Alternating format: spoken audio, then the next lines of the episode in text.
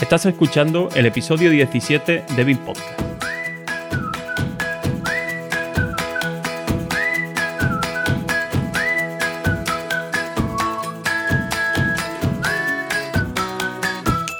Hoy ampliaremos la escala de nuestros modelos BIM.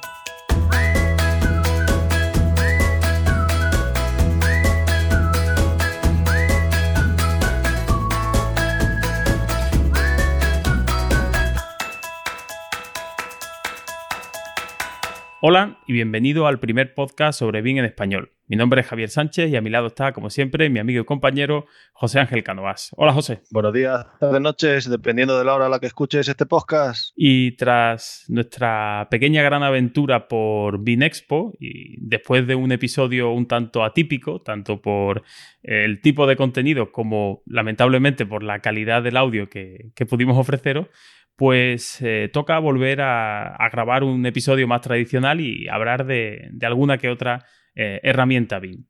En este programa mm, vamos a intentar conocer un poco más eh, sobre los productos que nos ofrece uno de los fabricantes de referencia, ya sea para el trabajo en proyectos, podríamos decir, de escala doméstica o de escala arquitectónica, como en aquellos proyectos que amplían su escala hasta el territorio, como puede ser el caso de las eh, infraestructuras.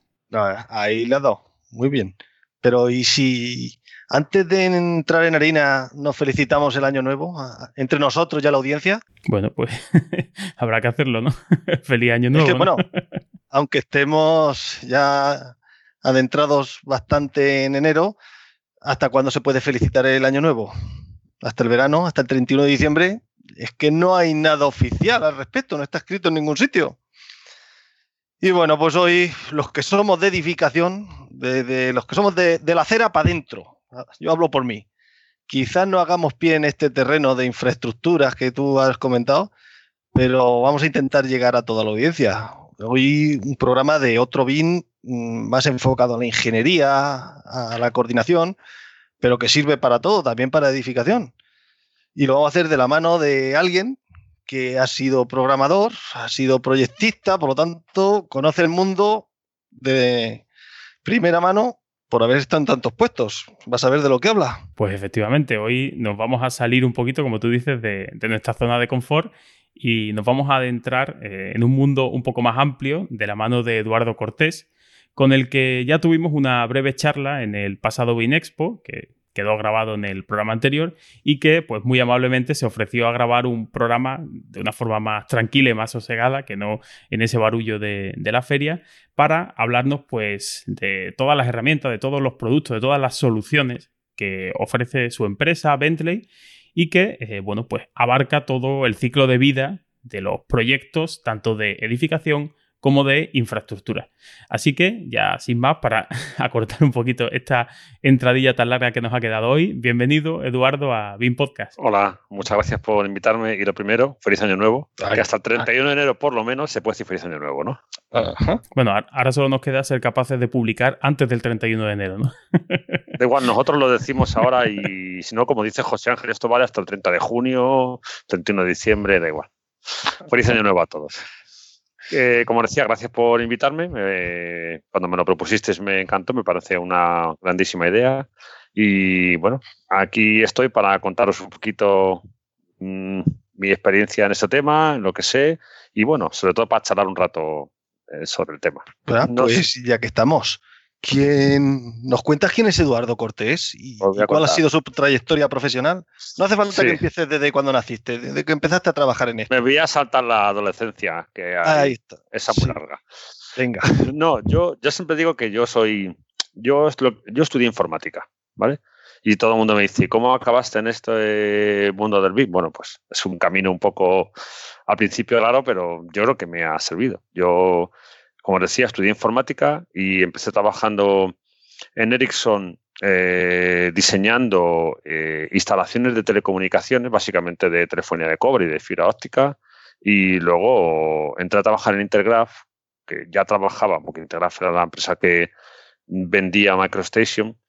Y trabajando igual en el mundo de GIS y telecomunicaciones, pues otros 10 años por ahí en Intergraph.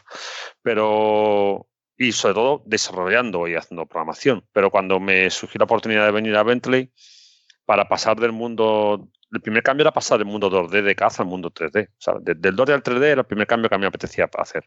Y a los pocos meses estábamos hablando de BIM ya. Esto era el año 2004 o 2005. Entonces, bueno, pues desde el 2005 o 2000, más o menos, sí, por ahí 2006, metido en el mundo BIM y sin conocer a priori el mundo de la construcción, pero bueno, me metí la cabeza ahí, empecé a aprender, a aprender, a aprender y a, bueno, pues eh, más o menos eh, el tener esa formación, por así decirlo, no específica de construcción, pues me hace mm, tener una visión más amplia del mundo del software y no centralizado en una parte y conocer un poco mejor cómo funciona el tema de la gestión documental, la gestión asociada a proyectos y aprendiendo, porque eso me hace seguir aprendiendo día a día. Así que más o menos ahora, eh, con el tiempo, he estado trabajando eh, explicando a la gente qué era el BIM para intentar mm, hablar de la metodología, desarrollando, dando formación, ayudando a usuarios en sus proyectos.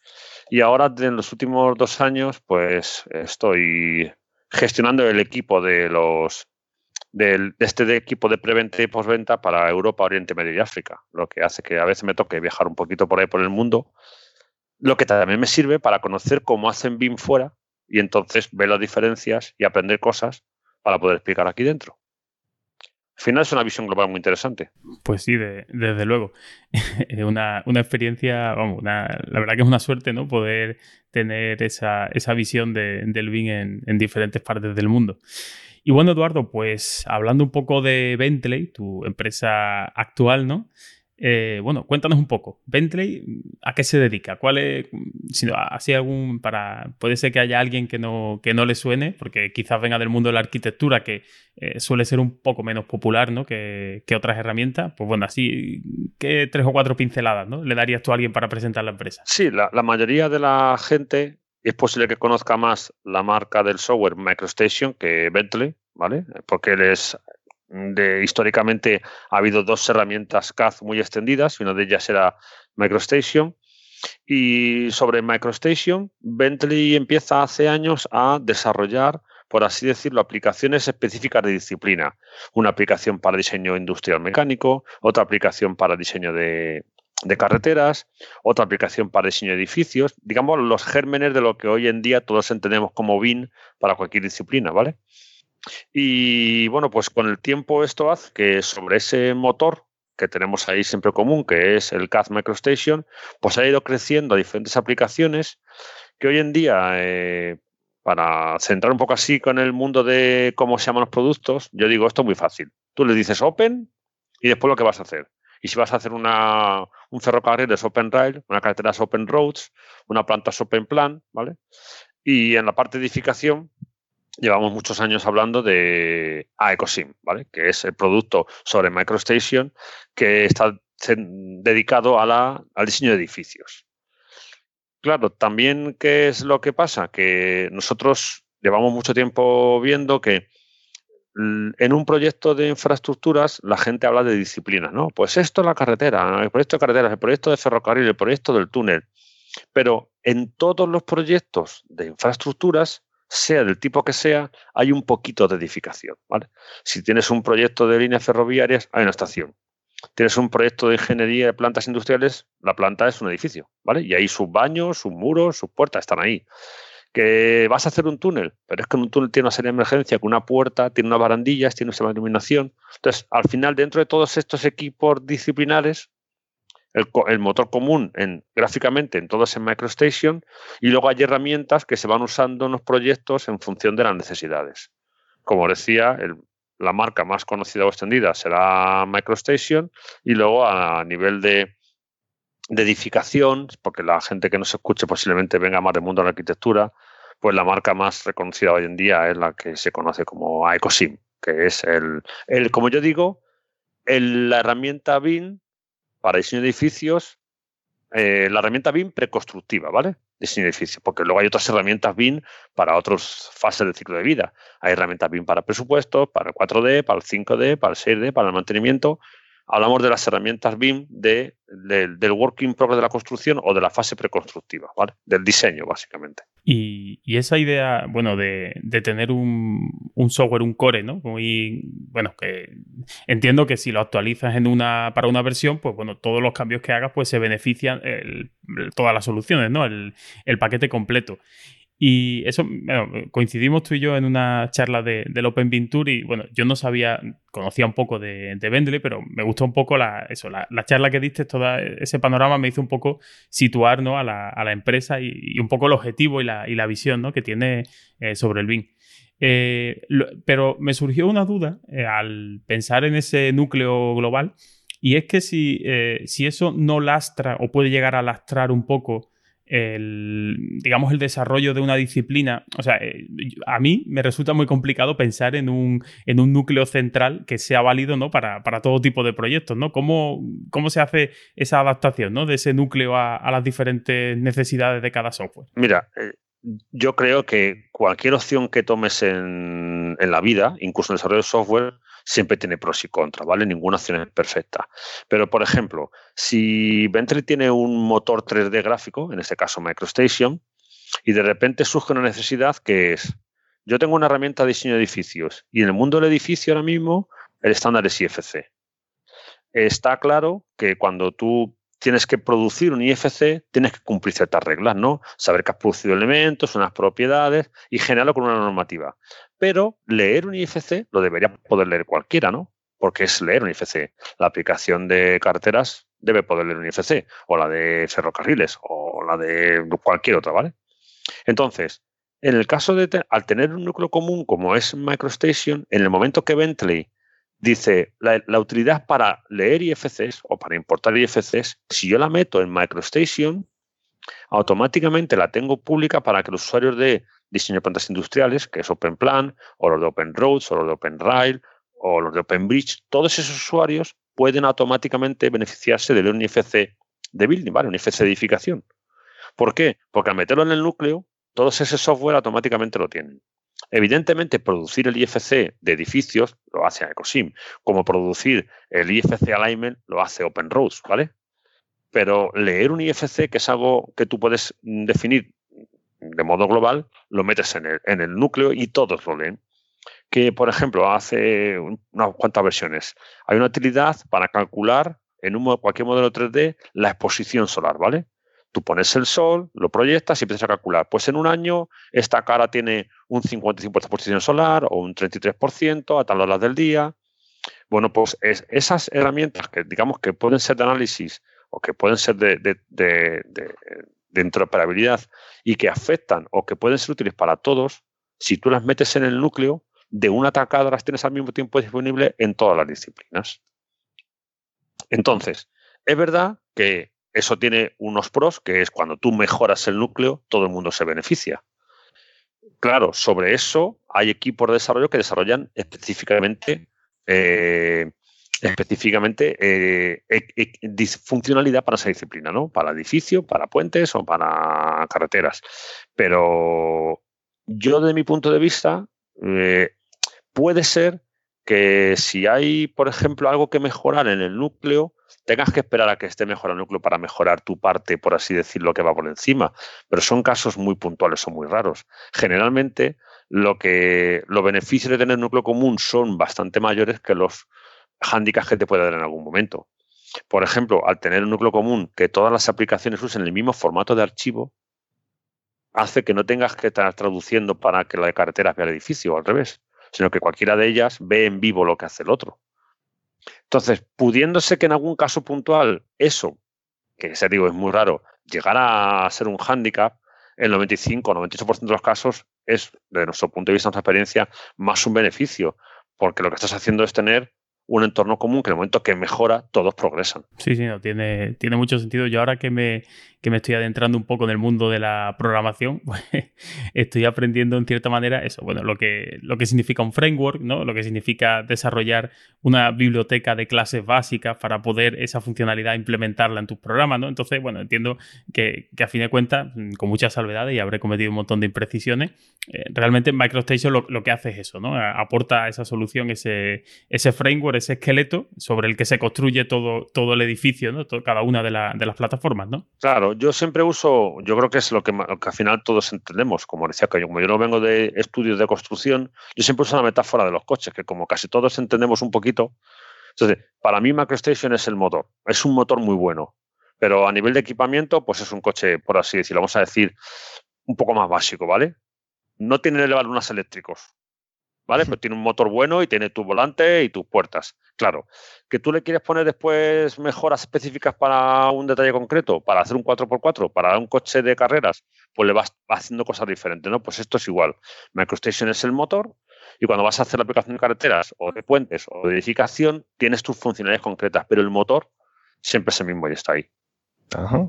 Entonces, MicroStation como programa CAD sigue existiendo. Sí, sí, sí. Y está hace unos años migrado a 64 bits, funciona, eh, o sea, sigue vivo.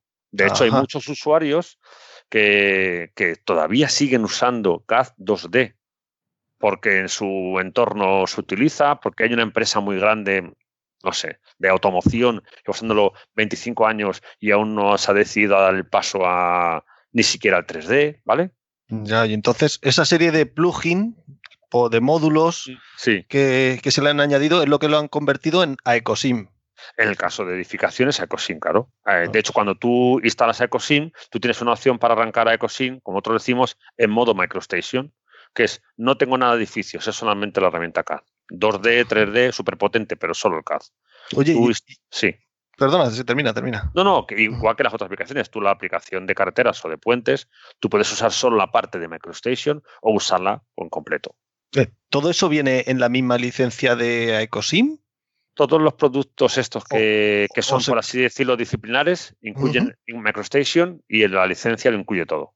O sea, no vas comprando los módulos que te interesen. No, anteriormente se hacía así, pero al final para el usuario, bueno, iba a decir un taco, no quiero decir palabras. Para el usuario es una molestia, ¿vale?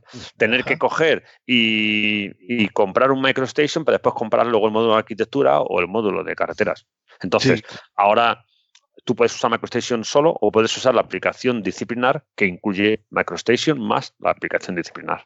Con lo cual te ahorras, te ahorras una instalación, un mantenimiento del software, te ahorras una licencia. Sí, un programa que lo. El 10 en 1, ¿no? Cuando lo convertisteis en, en 10 en 1, algo así. se fusionó pues todo, arquitectura, mecánica y hmm. todo eso se fusiona en este grande. Y una duda ya, y ya le damos paso a Javier. Eh, MicroStation, su formato es el DGN. Exacto. Que alguna vez lo hemos, lo hemos tenido que usar. En, gestionaba mejor las grandes distancias o, los nubes de puntos, mayor cantidad de vectores que AutoCAD? Em, a ver, el formato de GNIWG, eh, hablo a nivel de formato, eh, no hablo a nivel de, aplicación, a nivel mm. de formato. Tienen algunas diferencias. Eh, por ejemplo, mira, el formato de GN, cuando empecé a trabajar con aplicaciones de, de, diseño, que era cuando antes contaba que yo entré a trabajar en Ericsson, en el año 92, el formato de GN que yo usaba en el año 92, que ya llevaba tiempo, siguió vivo hasta más o menos en el 2000.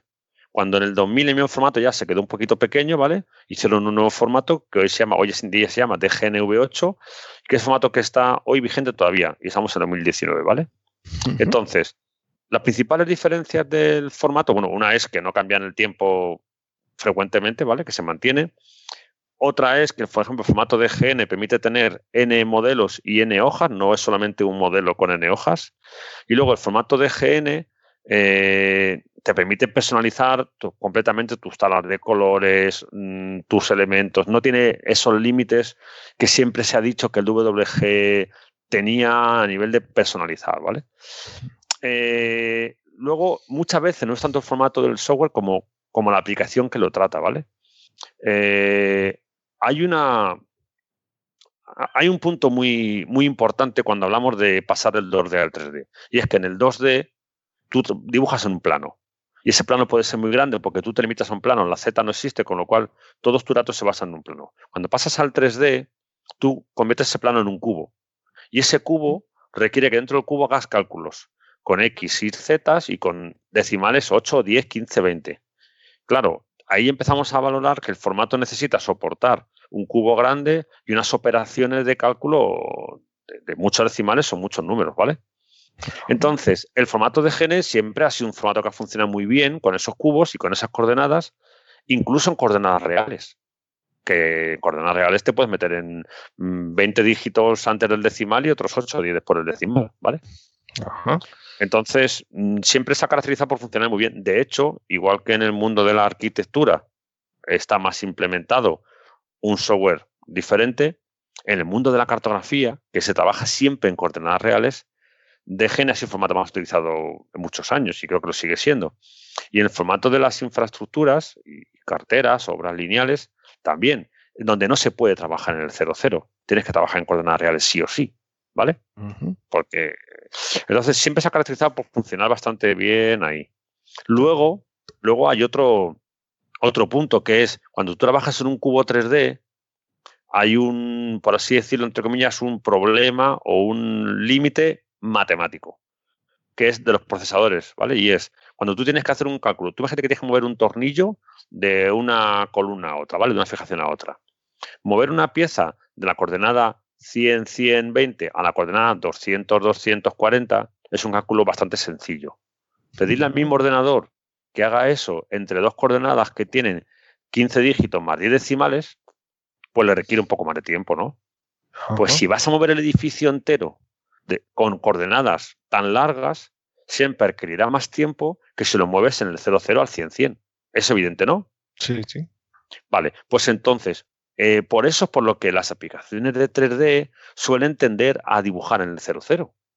Porque es mucho más preciso cuanto menos decimales tienes, cuanto menos números tienes y mucho más rápido. Claro, eso a nivel de diseño, cualquier arquitecto o ingeniero que trabaja en 3D lo entiende. Dice, hombre, para mí es más fácil trabajar en el 00. Pero eso te hace estar desconectado de las coordenadas reales, ¿no? Sí, señor. Pues entonces, para, para, para intentar combinar esos dos mundos, hace ya unas cuantas, no sé, tres, cuatro años, puede ser, los cinco años, hace unas cuantas versiones de MicroStation. MicroStation incorpora esto, con lo cual todo el mundo se beneficia. Incorpora una utilidad para hacer una transformación de coordenadas basadas en una matriz de distancias. Entonces tú puedes a base de aplicar una matriz de transformación, trabajar en tu edificio en el 00, pero en realidad no es el 00, en realidad es la coordenada real. Con lo cual, 00 relativo. Eh, tú modelas en un 00 para ti, pero cuando el, que está trabajando en su carretera, en su línea ferroviaria, pone de referencia a tu modelo, está en coordenadas reales orientado con el mundo real. Entonces, ¿por qué? Para resolver ese problema que siempre decimos de los procesadores. Por muy bueno que sea tu ordenador, por muy moderno que sea, siempre va a requerir más tiempo una operación mucho más compleja de 8.000 elementos a la vez que una operación mucho más sencilla. Entonces, ese es, por eso es por lo que hablamos del DGN, el cubo 3D y la precisión, y aunque trabajes en coordenadas reales, que se puede, puedes optimizarlo de otra manera. Y siempre esa, la experiencia del usuario, porque yo no te puedo decir, yo, yo te digo, claro, tú vas a decir, claro, tú eres de Bentley, pero la experiencia de los usuarios, que es en lo que yo puedo decir, esto es lo que me dicen los usuarios, siempre el formato de GNL ha sido un formato bastante fiable para el mundo 3D y en coordenadas reales, sí. Pues eh, bueno, ya que nos has hecho esta pequeña explicación que yo creo que, es muy interesante, ¿no? Entender esa problemática, porque al final de cuentas, eh, bueno, herramientas que yo manejo, yo no, MicroStation por desgracia no, no la he tocado nunca. Pero esto que yo os contaba del cubo y el 00 es aplicable a cualquier, a cualquier aplicación, ¿vale? Es, es por qué es porque cuando trabajas en 3D trabajas en el 00 o se tiende a trabajar en el 00 por un tema de optimización de recursos y de precisión. Sí, sí, no, eh, es igual, vamos, precisamente en, bueno, en formaciones que yo he dado de tanto de Alplan como de Revit, eh, pues yo lo explico más o menos parecido el por qué hay que trabajar cerca del origen de coordenada y siempre, eh, cada programa con su, su, técnica o su herramienta, pero al fin de cuentas lo que tiene algún tipo de opción para que cuando exportemos ese modelo le aplica esa matriz de distancia de transformación y lo que en mi modelo era la coordenada muy cercana al 00, pues se convierte en una coordenada pues georreferenciada UTM pues con, con las coordenadas que sean, ¿no? Pero a fin de cuentas la, problemática eh, eh, es similar en todos los programas y entiendo que más o menos, bueno, en el caso de Ventre quizás eh, es el que lo tiene mejor resuelto porque es el que está orientado a, a proyectos de infraestructura donde este tipo de, operaciones pues requieren, eh, tiene, tiene más sentido, ¿no? Que una vía del tren no se nos vaya a desviar pues porque un estudio ha hecho eh, la vía del tren, otro ha hecho el apeadero y ahora resulta que en la vida real están a 50 metros de diferencia, ¿no? Claro, el concepto de aplicarle un delta, que es la diferencia entre X y Z, y un ángulo de rotación a tu edificio, es algo más o menos común, ¿vale? Ahí, cuando tú exportas, se lo aplicas y ya está. La diferencia en este caso de Bentley es que tú eso se lo aplicas en vivo. Entonces, no tienes que exportar que cuando el de carretera o el de la vía referencia a tu edificación, él lo ve orientado al mundo real, aunque tú estés en el 00 y en ángulo 90, ¿vale? En ortogonal. Pero porque lo aplica directamente con esa, al, usar de gen en los dos, lo aplica en la referencia en vivo. Pero el concepto de la traslación y la rotación es que es el mismo, porque si no, no te ubicas en el mundo real. Y, bueno, pues ya que hemos hablado de esa primera problemática, todos nuestros proyectos, por mucho que queramos, eh, no están en el vacío, no están en el papel, sino que están en, una, en unas coordenadas. Y bueno, por tu experiencia, ya que eh, creo que todo el mundo, todos los oyentes, pues pueden tener más o menos idea de cómo puede comenzar un, proceso de trabajo en un proyecto de arquitectura que eh, esté trabajando con metodología BIM. ¿Cómo mm, le explicarías tú a alguien que viene del mundo de la arquitectura cuáles son las problemáticas, cuáles son los pasos eh, a los que se debe de enfrentar cuando tiene que o se enfrenta a un modelado BIM de infraestructura? ¿Cuáles serían un poco los principales problemas, las diferencias que, crees tú que, existen? Pues yo siempre digo que un BIM manager, a la hora de empezar un proyecto, y esto se agrava o se hace más importante si el proyecto de infraestructuras en lugar de ser un proyecto de edificación, antes de empezar el proyecto, mi manager tiene que saber. Una pregunta muy sencilla es, ¿qué software vamos a usar en el proyecto? ¿Qué software se va a usar? Y de todo ese software que se va a usar, ¿se comunican bien entre ellos o no? ¿Vale? Por ejemplo, si tú vas a usar eh, una herramienta para diseño de edificación y una herramienta para presupuestos, primero tienes que saber que se pueden comunicar, ¿no? O te veo con un Excel ahí a mano cambiando los datos. Entonces, igual que tú te planteas eso en un proyecto de edificación y tienes que decir, antes de tirar adelante, que lo tienes todo, por así decirlo, controlado, pues en un proyecto de infraestructuras es igual, pero multiplicado por n disciplinas, que es el del terreno, el de la, el de la obra lineal, el de la obra de edificación que le corresponda, el del túnel, ¿sabes? El de la cartografía, el del GIS. Entonces, entre todos ellos, lo primero que tienes que tener claro en proyecto de facturas es, vamos a poder hablarnos entre nosotros, porque si no te hablas, el bien empieza a cojear, ¿vale? Porque el BIM es BIM no solo porque buscas un 3D con información, sino porque entre toda la gente que está trabajando, digamos que son capaces de verse en vivo o casi en vivo, ¿no? Más o menos, y se coordinarse. Entonces, en un proyecto de infraestructuras, lo que hay que hacer es hablo a nivel de conceptual, a nivel de metodología, no hablo de software que utilices. A nivel de metodología tienes que decir lo mismo que hacía para edificación, pero igual que en edificación las disciplinas eran arquitectura, estructura, instalaciones, pues aquí son edificación, que engloba subdisciplinas, ¿vale? Edificación, obra lineal, el puente, el terreno, el GIS, la cartografía, lo que vayas a incrementar, ¿vale? La, fotogrametría, si vas a meter una nube de puntos, una malla de realidad, lo que sea. Entonces, eso te hace que el planteamiento del proyecto BIM, el que tiene que hacer el BIM al principio, es una visión, pues no sé, 10 veces más grande de las herramientas a manejar. Ese es el principal problema. Pero insisto que siendo una metodología similar, es decir, si yo antes pensaba en, eh, un cuadrado, ahora tengo que pensar en un octógono, ¿vale? Tengo que ampliar mi campo de visión. ¿Y cuál crees tú? Yo creo que es la respuesta, pero bueno, ¿cuál crees tú que debe ser la aproximación para comenzar esa, bueno, para empezar a, elegir los candidatos ¿no? a, herramientas?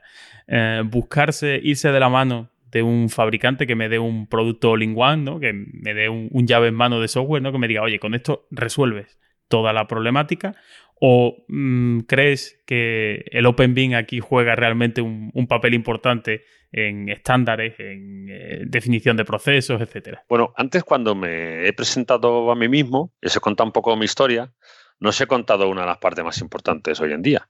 Y es que eh, Bentley es fundador de la Building Smart Spanish Chapter, yo soy miembro de la junta directiva desde el principio y hoy también sigo siendo miembro de la junta directiva y mm, mi alma no es solamente, eh, no hablo solamente de sino que yo siempre tengo en la cabeza eh, el Open BIM y lo que la Smart defiende, ¿vale? Entonces, lo primera, la primera pregunta que tú me decías del All-in-One, yo creo que el All-in-One no existe. ¿vale? Creo que es imposible hacer todo bien en un proyecto con un solo software. Y digo creo por no poner la mano en el fuego, porque a día de hoy yo no conozco ningún software que sea capaz de hacerlo all-in-one. No lo conozco ni siquiera en un edificio. ¿Vale? Tú planteas en un edificio el proyecto. ¿Con qué software puedes hacer todo? Por todo me refiero a eh, diseño de estructuras, cálculo de estructuras, diseño de instalaciones mecánicas, diseño de fluidos, eh, diseño de instalaciones eléctricas, eh, planes de contingencia, presupuestos, arquitectura. No hay un software all-in-one para edificio, para infraestructura mucho menos, ¿vale? O sea, no hay un software que diga, me voy a comprarme el software super infrastructure. No, no lo hay. Porque además, si, lo, si existiera, sería un poco como el Excel. El Excel no conozco a nadie que use más del 15% de su utilidad. Y el que sabe usar 10 fórmulas es el experto en Excel, ¿vale? Entonces, yo, pues sería algo parecido, pero a lo bestia porque sería mucho más caro. Entonces, mm, lo que, si eso existiera, estaremos pagando un producto, me voy a inventar, que vale 100.000 euros por 10 licencias. Cuando tú necesitas a lo mejor 10 licencias de 10.000 o de 5.000, ¿vale? Y estás pagando un producto que no todo el mundo usa. Por ejemplo, tú estás haciendo un diseño de arquitectura y tú no pones tuberías. Esto ya las pondrá el, el encargado del MEP, ¿vale? Pues sería igual. Yo creo que el, software all-in-one no existe y si existiera sería demasiado caro y poco rentable porque una, una persona no hace todo el proyecto. Y entonces es cuando yo creo que de una manera o de otra el Open Bin es importante. ¿Por qué?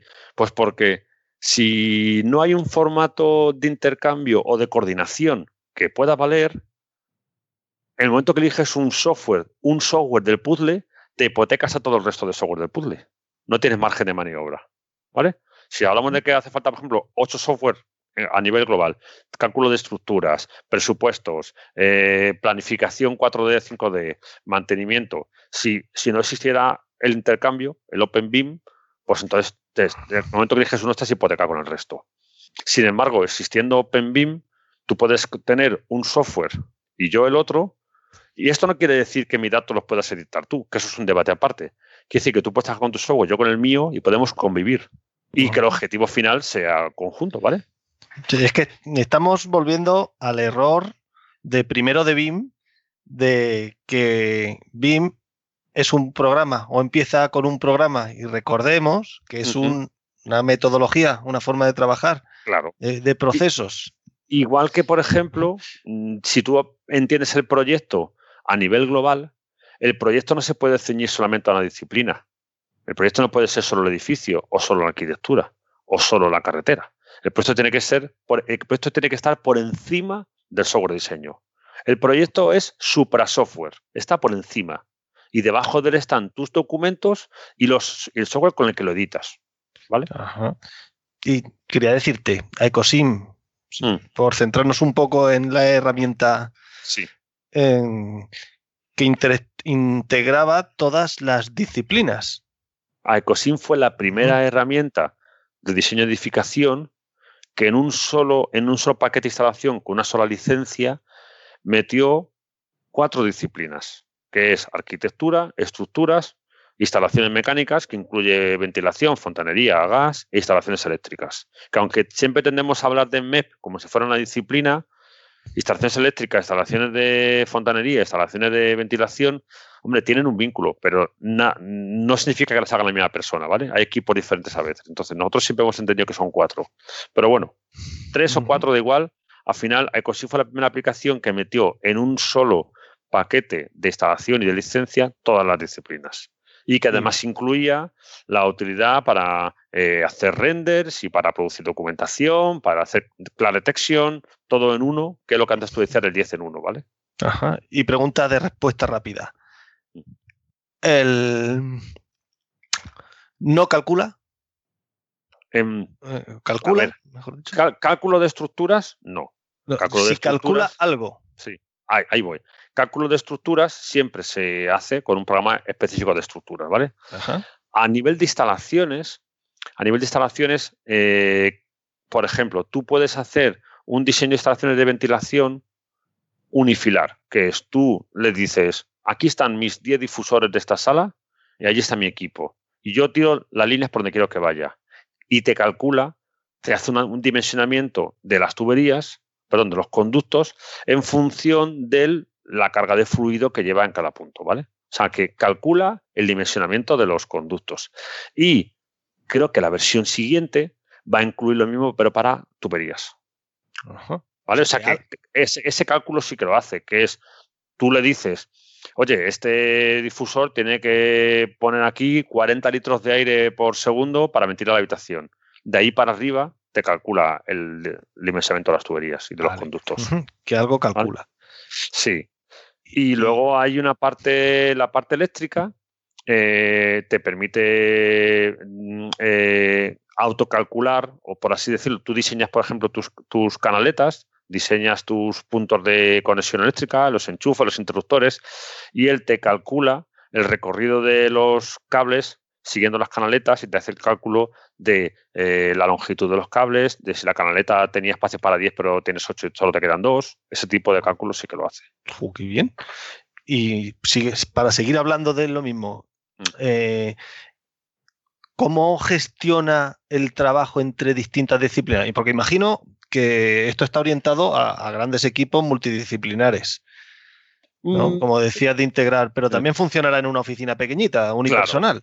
Sí, sí. Yo siempre digo que cuando alguien pasa de CAD a BIM, lo primero que aprende es que lo que sabía no vale para nada. ¿Vale? es verdad, es lo primero que te dice. No, no, no, todo lo que sabías, pues tirarlo a la basura y vamos a empezar de cero. Sin embargo, como Ecosim está eh, construido sobre el CAD MicroStation que decía antes, la diferencia es que tu planteamiento que tú, lo que tú hacías en un proyecto en CAD, de cómo organizabas tus disciplinas, tus equipos, vale igual eh, en Ecosim, ¿vale? Entonces, si tú quieres usar el producto en la red de tu oficina, con tu red, tú nada más que tienes que organizar el proyecto con tus archivos, cómo los quieres distribuir, tú tienes la fachada, tú tienes instalaciones, tú tienes planta primera, tú tienes planta segunda y lo haces igual. Y el espacio de trabajo, todas las definiciones se ponen en la red y automáticamente todo el mundo lee todo el momento que cuando hay algo nuevo, ¿vale? En principio, la, la configuración para una oficina pequeña, por así decirlo, o mediana, es el producto y ya está. Si tú necesitas conectar oficinas que no tienen una red común, ¿vale? Por ejemplo, tienes una oficina en Murcia, otra en París y otra en Sydney. No vas a tener una línea privada entre ellas generalmente. Pues entonces ahí es cuando usas una herramienta de gestión que está por encima, que en el caso de Venti sería ProjectWise pero a nivel de la aplicación de diseño de EcoSym, no necesita, eh, en una oficina, por así decirlo, que tenga una red para trabajo compartido, no necesita ninguna infraestructura más, ¿vale? Ajá, pero ¿cómo coordina a Ecosim esas distintas disciplinas? ¿A base de permisos? Es decir, venga, tú calcula o, dibuja la estructura, empieza tú con la electricidad. Antes, claro, lo decía que el proyecto nosotros siempre hemos tenido que el proyecto está por encima del software, ¿vale? Si yo gestiono el proyecto desde dentro de Ecosim, cuando alguien va a calcular la estructura, está fuera de mi proyecto. ¿Vale? Si cuando, si de repente hay un, compañero que está utilizando mm, la herramienta de obra lineal, OpenRoads, u otra, le dejo fuera del proyecto. Entonces, a Ecosim lo que crea es, por así decirlo, un workset con una serie de carpetas, subcarpetas, archivos en el que cada uno va teniendo su archivo de diseño y referenciando el otro, y si tú no tienes una herramienta de gestión documental como ProjectWise, los permisos los gestiona tu red de Windows. Tú en Windows puedes decir a la carpeta arquitectura, solo entra eh, este usuario, este y este, y los otros tienen de solo lectura, y al revés con la carpeta otra disciplina. Entonces, si tú, eh, no, tú no necesitas tener una herramienta de gestión para gestionar tus archivos, porque Windows te ofrece eso. Ahora, si tú quieres saltar de esa seguridad de Windows, que es eso que te digo de solo lectura con usuario del dominio, a una seguridad o a un control que puede depender del estado de revisión o de aprobación, entonces a Ecosim lo que hace es integrarse con ProjectWise. Y sería ProjectWise el que gestionaría eso. De hecho, la mayoría de las empresas de, tamaño medio o grande, por, solamente porque tengan varias oficinas distribuidas, ya lo usan con herramientas de gestión como ProjectWise. Venga, Javier, pregúntale tú algo de Project Wise, que sé que vas a tirar por ahí. Yo quería decirle, bueno, él ha dicho, me gusta esa frase, ¿no? Que el proyecto está por encima de, las herramientas de, modelado y por, ¿no? por encima de, mi modelo. Entonces, claro, yo lo que te iba a introducir, que ya lo, has hecho tú solo, era preguntarte por ese entorno común de datos por esa solución de ProjectWise. Y si es solo una herramienta que se eh, integra o está pensada, que entiendo que funcionará muy bien con las propias herramientas de Bentley, o también es una herramienta que un, digamos que se venda por separado para una oficina que trabaje con otro tipo de herramientas, con otro fabricante, pero le interese la, potencia y la funcionalidad de, de ProjectWise.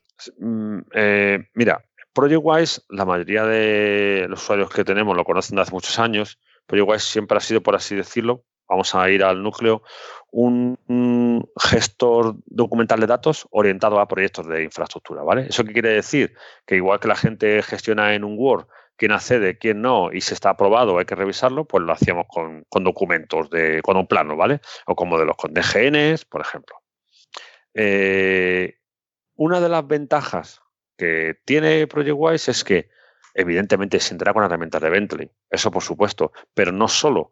Eh, una de las empresas para las que más desarrollamos es paradójicamente Autodesk. ¿Por qué? Porque desarrollamos plugin para que AutoCAD se integre en ProjectWise, para que Civil 3D se integre en ProjectWise, para que Revit se integre en ProjectWise, para que Revit genere e-models que luego integramos en nuestros modelos. Y, por ejemplo, eh, si tú trabajas en AutoCAD y tú tienes el fichero A y haces un vínculo al fichero B o referencia, no me acuerdo cómo se llama en AutoCAD, que se llama referencia, ¿vale? Referencia externa. En el momento que el fichero B lo mueves de carpeta o lo cambias el nombre, tú has perdido tu vínculo, ¿no? Vale, pues para que veas, ProjectWise, si ProjectWise gestiona los archivos de WGs, eh, ProjectWise te gestiona esas referencias. Y tú, la referencia, mientras no la borres, mientras no borres el, el WG, tú puedes moverlo de carpeta, puedes cambiarle el nombre, que nunca pierdes el vínculo, ¿vale? O sea, para que veas cómo ProjectWise se integra no solo con MicroStation, sino también con AutoCAD o con herramientas, te digo, de Autodesk. Y entonces, dentro del, del software de Bentley, obviamente, la diferencia es que dentro del software de Bentley son de genes, tanto el de carreteras como el de edificación, y en el caso de Autodesk tienen sesiones diferentes, la de Civil 3D, la de Revit y la de AutoCAD o que sea.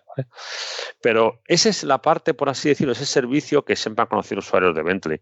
Pero en los últimos años, ProjectWise ha pasado de ser un producto, por así decirlo, de cliente-servidor tradicional a ser una marca que engloba mucha funcionalidad.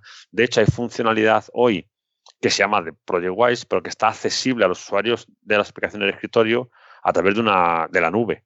Porque hay servicios en la nube de ProjectWise que permiten, por ejemplo, que tú importes un BCF que te manda alguien desde el campo con una tableta y que tú en tu escritorio lo veas, ¿vale? Para que veas lo que tienes que cambiar.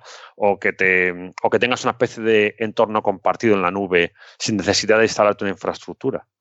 Entonces, eh, al final, el objetivo es que si tú trabajas en una red interna y quieres gestionar permiso de acceso, historial de documentos, incluso flujo de trabajo, pues al ProjectWise. Y si tienes gente externa, también le puedes dar un acceso por la nube para que puedan acceder. Pues entonces entiendo que, es una herramienta fundamental ¿no? para, para que, que, quizás, como tú decías, eh, cuando se empieza un proyecto BIM hay que enfocarse en cómo nos vamos a comunicar, pues quizás la segunda pregunta sería, o la segunda cuestión que nos tenemos que plantear es, ya sabemos con qué herramientas nos vamos a comunicar, pues vamos a ver ahora dónde vamos a colocar esa, comunicación. Eso decía al principio, antes de empezar a trabajar, es qué lenguaje vamos a tener que utilizar, quiere decir que las aplicaciones que tenemos usan un lenguaje común y luego es dónde, dónde lo guardamos, exacto.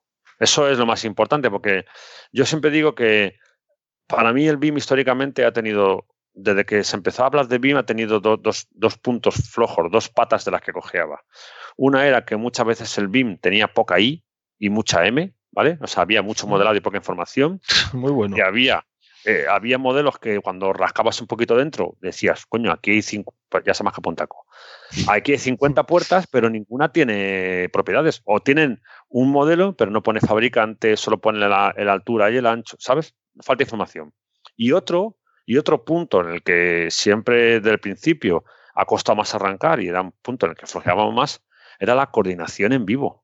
Porque al final estás haciendo BIM y cuando acabas el viernes por la tarde me mandas un IFC y yo tengo que esperar el viernes que viene para ver los cambios que tienes, porque solo me lo mando el viernes por la tarde, pues hombre, estamos haciendo BIM, pero la coordinación no es como debería ser, ¿sabes?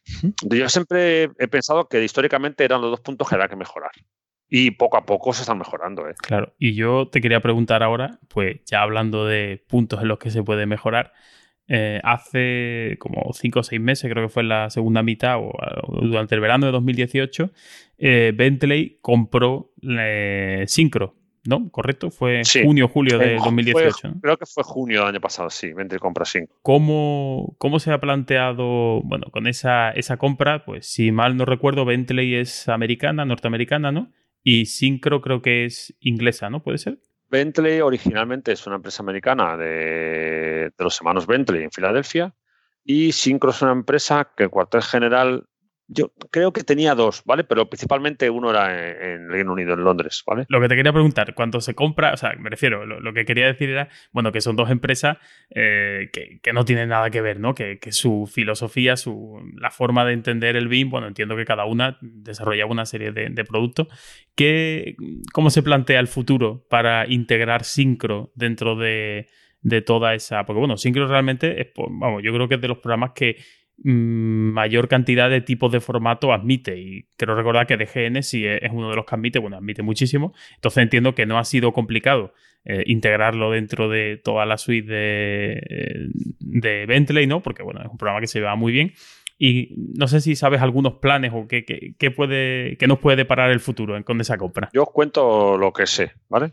Os cuento todo lo que sé. No, no me hasta, donde, hasta donde puedan leer. No, ¿eh? no me guardo nada. No, especulo con lo que no sé, pero os cuento lo que sé. Eh, es evidente que eh, el software de Bentley ya está históricamente enfocado a la parte del modelado, como yo digo siempre, la parte preconstructiva, ¿no? Es a preparar el modelo para que después se construya. Lo que hoy en día mucha gente entiende del BIM como la construcción o la, o la construcción virtual, ¿vale? Entonces, eh, ya hacía tiempo que los usuarios de Bentley pues mm, usaban herramientas de simulación de la construcción y de la obra, ¿vale? Entonces, hacía ya pues, pues, fácil cuatro o cinco años, por lo menos, si no más, que Syncro tenían acuerdo con Bentley para leer DGNs y para leer e-models. Principalmente porque en el Reino Unido se usa mucho Syncro, se usa mucho Bentley, en de infraestructuras, y para que Syncro entrara a formar parte de proyectos como HS2 o Crossrail, pues necesitaba leer ese formato. ¿vale? O sea que ya hace años Syncro leía DGNs y leía iModels. Luego, evidentemente, con la, con la compra de. Cuando Bentley compra Syncro, obviamente esa parte está. Quiere decir, ya Syncro ya puede leer DGNs, ya puede leer iModels. Por lo cual, a la hora de transferir datos, por no decir que los dos eh, que Acosim exporte FC y que Syncrolay FC. Eso es obvio, ¿vale? Mm. Eh, entonces, la transferencia de datos está resuelta, aunque eso siempre se puede mejorar. Y habrá, como los equipos de desarrollo están ahora mucho más en contacto que antes, evidente, evidentemente, pues entonces se mejorará mm, todo lo que sea posible, si es que es posible, esa comunicación. ¿Cuál es? Y esto ya es eh, lo que podemos esperar. Es decir, ¿qué podemos esperar? Es ya tenemos Syncro y tenemos la herramienta modelado. Pues lo que podemos esperar es que a un plazo razonable la integración de Syncro sea mayor, no solo con el software de edificación en este caso, sino también, como decía antes, el EDG Model, pero que sea mayor con las herramientas a lo mejor de, gestión de la construcción o, o, haya servicios en la web que nos dejen acceder. De hecho, por ejemplo, Syncro ahora, esta versión última que ha salido, es la que incorpora como em, la funcionalidad de la HoloLens que vosotros visteis en mi Expo. Ah, esa funcionalidad la incorpora la versión que ha salido este mes. Entonces, y esa versión ya ha salido estando Syncro en Bentley. Que dice que el equipo de desarrollo sigue mejorando, sigue actualizando, sigue mejorando el producto y evidentemente yo siempre digo que como el software es como las personas, ninguno es perfecto, salvo yo. ¿Vale? Entonces, ninguno es perfecto y todos, todos tienen que mejorar. Pues entonces el software, todos mejorarán, tendrán que mejorar con el tiempo y evidentemente te seguiremos desarrollando. Pero la, primera experiencia es que poco después de, que Bentley adquiriera Syncro, había proyectos en marcha que han seguido trabajando y que están ahí en la, versión actual. Oye, sí déjame ahora que te pregunte una rápida, que es, mm. ¿cuánta máquina hace falta para mover una EcoSIM? Pues, como antes os decía, eh, con el tema de las referencias, si si, tendemos a ver lo que hay en el mundo del software BIM de edificios, ¿vale? Que es donde podemos establecer una comparación de EcoSim, hay básicamente dos tendencias, lo que se llama el modelo único o el modelo federado. El modelo único o modelo compartido es ese modelo en el que mm, tanta gente como puede trabaja hasta que puede más y hay que duplicarlo, ¿vale?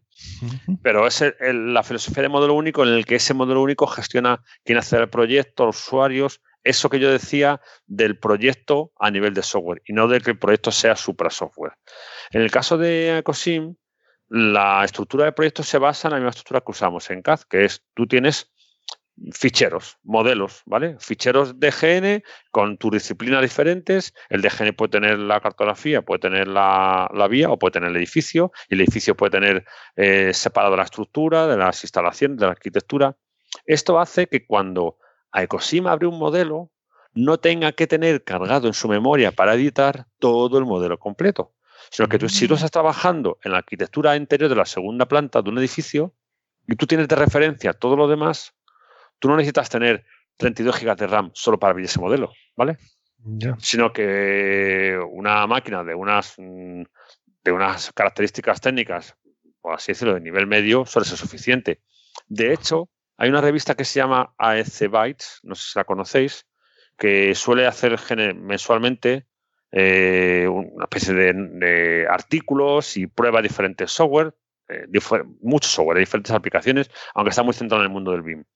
Hace cosa de un año, año y medio, hizo una revisión de Ecosim Connect y una de las cosas que decía es que lo que le sorprendía es que para comparado con otros software y usando la misma estación de trabajo, le parecía más rápido, porque no necesitaba, para abrir un edificio, cargar memoria del edificio completo. Tú cargas en memoria la parte que vas a manipular, ¿vale? Ah. Entonces, las especificaciones de, de, máquina no son muy, muy grandes. De hecho, lo que sí nos dicen los usuarios es que los usuarios suelen agotar el tiempo de amortización de sus máquinas, que suele ser 3-4 años. Quiere decir, no las cambian cada año. Vale. Y de ahí mm. me gustaría pasar mm. al mundo BIM en infraestructuras, que aquí sí que no hago yo pie ninguno y que nos contaras un poco, porque ahora es cuando se va a reír la gente de mí, pero bueno, como no me ven, y no me pueden señalar por el con el dedo por internet. Da igual, mientras vayan corriendo o, en el coche se rían de nosotros, no te preocupes, no pasa nada. Vale, porque, a ver, una carretera se modela, más o menos igual que un edificio, como, como puede ser cualquier otra infraestructura. Pero, ¿qué información contiene? Porque dentro de un edificio, pues tú, tus dos líneas representan un muro que es del ladrillo del 7 y va enfoscado y va sin una partida presupuestaria, pero en una carretera qué información se contiene. Por, poner un ejemplo sencillo. A ver, en una carretera lo que pasa es que la información que se gestiona eh, no se hace, o digamos, no se hace de la misma manera que hacemos un edificio, ¿vale? Por en una carretera lo primero que se hace es definir las secciones de cortes. Y ahí se representa información sobre los peraltes, sobre los desmontes, información hablo cuando estás haciendo las, secciones tipo, ¿vale? Y sobre esas secciones tipo que va definiendo cada ciertos metros, al final creas el modelo 3D que representa la carretera, ¿vale? Entonces, lo primero que haces es definir esas, igual que por ejemplo en un edificio, cuando usamos una aplicación bien de edificios, creamos el modelo y después sacamos los planos, ¿vale? Sí. Digamos que en la carretera es un poco al revés, va definiendo las secciones tipo y a partir de ahí se crea el modelo. Pero Además, cuando tienes ese modelo 3D, pues tú, por ejemplo, yo no soy un experto en carreteras, pero en el pavimento, ah, pues tendrá varias capas, ¿no? Tendrá la capa que, o, a lo mejor, pues imagínate un puente, ¿vale? Sobre el que va una carretera. Pues tienes que tener la estructura del puente, tienes que tener sus tableros, sus soportes, tienes la, eh, la barandilla que está en los laterales y tienes el, asfalto. Entonces, al final, cada uno de esos componentes, eh, tú le aplicas la información de ingeniería que les hace falta a cada uno de ellos y las propiedades que tú quieras añadirles, ¿vale? Ah. Entonces, al final, cuando hablamos de BIM para infraestructuras, lo tenemos que centrar en, como antes hablamos, el, a dos niveles diferentes. Una es eh, a nivel de coordinación con las disciplinas en vivo o lo más en vivo posible. Para mí, una de las partes más importantes del BIM es que constantemente estemos coordinados desde el principio tú y yo y no nos coordinemos solamente los viernes por la tarde, ¿vale? O una vez al mes. Y luego está lo de la información y el modelado. En el tema de la información y el modelado, es verdad que las aplicaciones de edificación, por eso de que llevamos hablando de BIM más tiempo, a lo mejor hoy en día son más flexibles eh, a la hora de definir propiedades, porque también está más claro los mapeados que esperan con las categorías de IFC y cosas así, ¿no? Pero eh, la filosofía es muy parecida. Es, tú tienes tus elementos, tienen los atributos técnicos que hacen falta para crear el elemento y luego los que tú quieres añadir. Por ejemplo, en un edificio una puerta. Tú no puedes hacer una puerta sin altura, ancho, espesor y si tiene eh, mecanismo de apertura o no, que lo va a tener, ¿vale? Ya puedes hacer una puerta. El, campo fabricante no es necesario para construirla, para dibujarla. Tú puedes dibujarla sin el campo fabricante, ¿no? Sí. Pues hay unos campos mínimos para dibujarla y otros campos que hacen falta, por así decirlo, para poder construirla. Pues en una carretera o en una vía es igual, hay unos campos mínimos de ingeniería para poder hacer el diseño y después otros que harán falta a la hora de construir o no, ¿vale? Pues es, la filosofía es la misma. Ya, ya. Y, eh, siguiendo en infraestructuras, por, hablar un poquito de algo que no hemos hablado hasta ahora en el programa. Tenemos datos de si esta es la diferencia económica de lo proyectado a lo construido. Porque aquí sabes que siempre se habla de, no, es que el BIM va a abaratar en no sé cuánto, un 20, un 30%, lo mismo proyectado con BIM que sin BIM. Eh, pero como en construcción, no es como en industria, que no se repite la construcción de lo proyectado, no se podrá comprobar a no ser que se haga profeso. Claro, pero mira, tú imagínate en edificación. ¿Tú cuánto tardas en dibujar un muro en modo CAD? Quiere decir, dos líneas o un rectángulo y un patrón de rayado. ¿Cuánto tardas en dibujarlo? Mm, segundos. Exacto. Y tú ya sabes que si el patrón es de línea o diagonal es ladrillo, pero, pero si es unos puntos es hormigón, ¿vale? Ajá. Pero si tú tienes que dibujar ese, mismo muro, le dibujas en 3D con información y dibujas dos puntos, inicio y final, y le dice, y la altura son cuatro metros, y luego llegas ahí y dices, de resistencia al fuego. Sí, es el de resistencia al fuego H40. Y luego tiene un campo aquí que dice eh, eh, un volumen que hay que descontar. Cuando tú modelas en BIM, siempre hace falta mucho más tiempo para hacerlo bien que en CAD. Sí, porque mete mucha más información, solamente por eso. Entonces, yo, sinceramente, todo el que dice que modelando en BIM ahorra dinero con respecto a dibujar en CAD, Mm, yo hasta ahora no lo veo. Ya estamos otra vez con lo de primero de BIM que hemos dicho. Claro, lo que sí es verdad es que cuando tú tienes tu modelo en BIM bien hecho, ese gemelo digital con respecto a lo que vas a construir, tú ya has pasado por todos los, los test y todas las pruebas que en CAD no habrías hecho. Porque tú en CAD no puedes saber que la tubería no choca con la columna o con la viga porque no sabe ni siquiera hasta la misma altura, porque en CAD lo ves ahí con cotas o con notas, pero no puedes hacer un chequeo real. Tú en, un 3D con BIM haces un chequeo y dices, eh, cuidado, esto antes de construir sabemos que no hay conflictos, ¿vale? Entonces, ese tipo de, de, cosas hacen que a partir de que acaba el diseño en el que has empleado más tiempo, puedas ahorrar dinero en la construcción y evidentemente mucho más en la explotación del edificio. Pero yo en el diseño no lo veo. Luego hay estudios como el de Reino Unido que estiman, estiman lo que se van a ahorrar, porque esos 20%, 25%, esos números tan redondos son pues una estimación. Dicen, vamos a ahorrar un 20% en el diseño o en la construcción y un 50% en los costes. Son unas expectativas. Para hacer una comparativa real de tenemos que construir dos edificios iguales, construirlos, hacer uno en CAD, otro en BIM, construirlos y explotarlos durante 25 años. Y después decir con cuál ahorra dinero y con cuál no.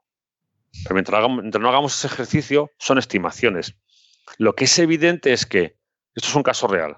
Hace años en mi casa, mi vecino de arriba se queja, pero cuando él tira de la cisterna, le sale agua por la ducha.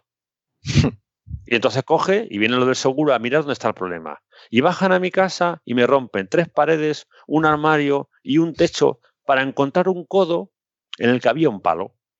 ¿Vale? Tú imagínate que eso, tú estás gestionando un hospital, o una estación, o un aeropuerto. Tú no puedes, tú no puedes arreglar las cosas a golpe de rompo y pruebo. Entonces necesitas unos planos o un modelo que sea igual que el real, lo más posible, para ir a perforar al agujero como los cirujanos, a tiro hecho. ¿Vale? Sí. Ahí es donde tú ahorras dinero. Porque no tienes que pintarme tres paredes, sino que rompes medio metro cuadrado, arreglas y cierras.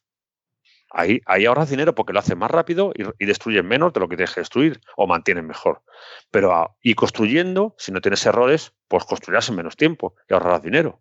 O puedes planificar que el material, en vez de estar el material todo el tiempo en la obra esperando, venga por fases. Hace unos meses estaban, estaban reformando el RICH, ¿verdad? Y se cayó por dentro. Porque acumularon en la cuarta planta todo el material. Joder.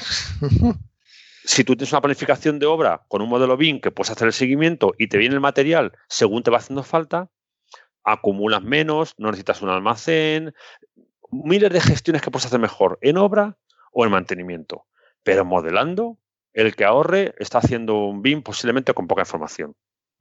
Yo es que como es un mundo que, como he dicho, no conozco, siempre se habla de que las obras de infraestructura, perdón, de obra civil sí. o infraestructura, se disparan de precios siempre de lo proyectado a, la, a lo construido, se han disparado, un 20, un 30, lo que sea.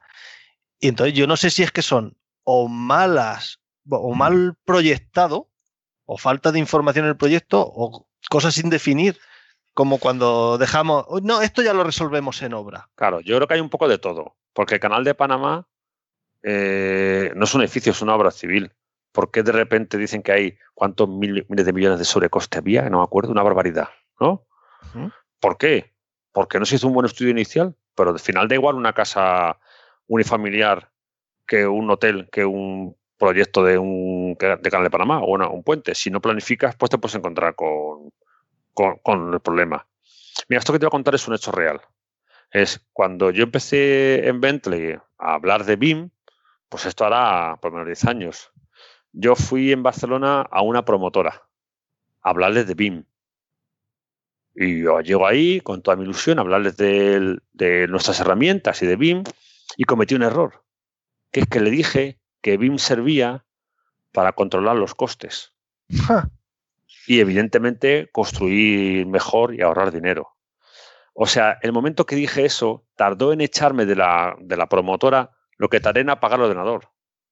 Me echó literalmente porque le iba a joder el negocio, porque iba a acabar con sus modificados. Esto no, no te exagero, ¿eh? es que me pasó. No, me lo creo, me lo creo. Y entonces, ¿qué pasa? Que cuando de repente en este país llega la crisis y el dinero hay que recortar, pues entonces aprietan las clavijas. Pero antes el proyecto se decía, esto es un millón y eran cuatro, porque en esos tres estaba el negocio. Pero vamos, que no tienes que correr mucho, que esto ha pasado en Palma, en Valencia, en Madrid, ¿vale? Sí, sí, ¿a dónde mirarás? Exacto.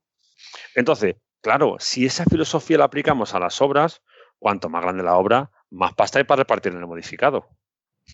Lo que pasa es que a lo que hay que tender es a que eso no pase.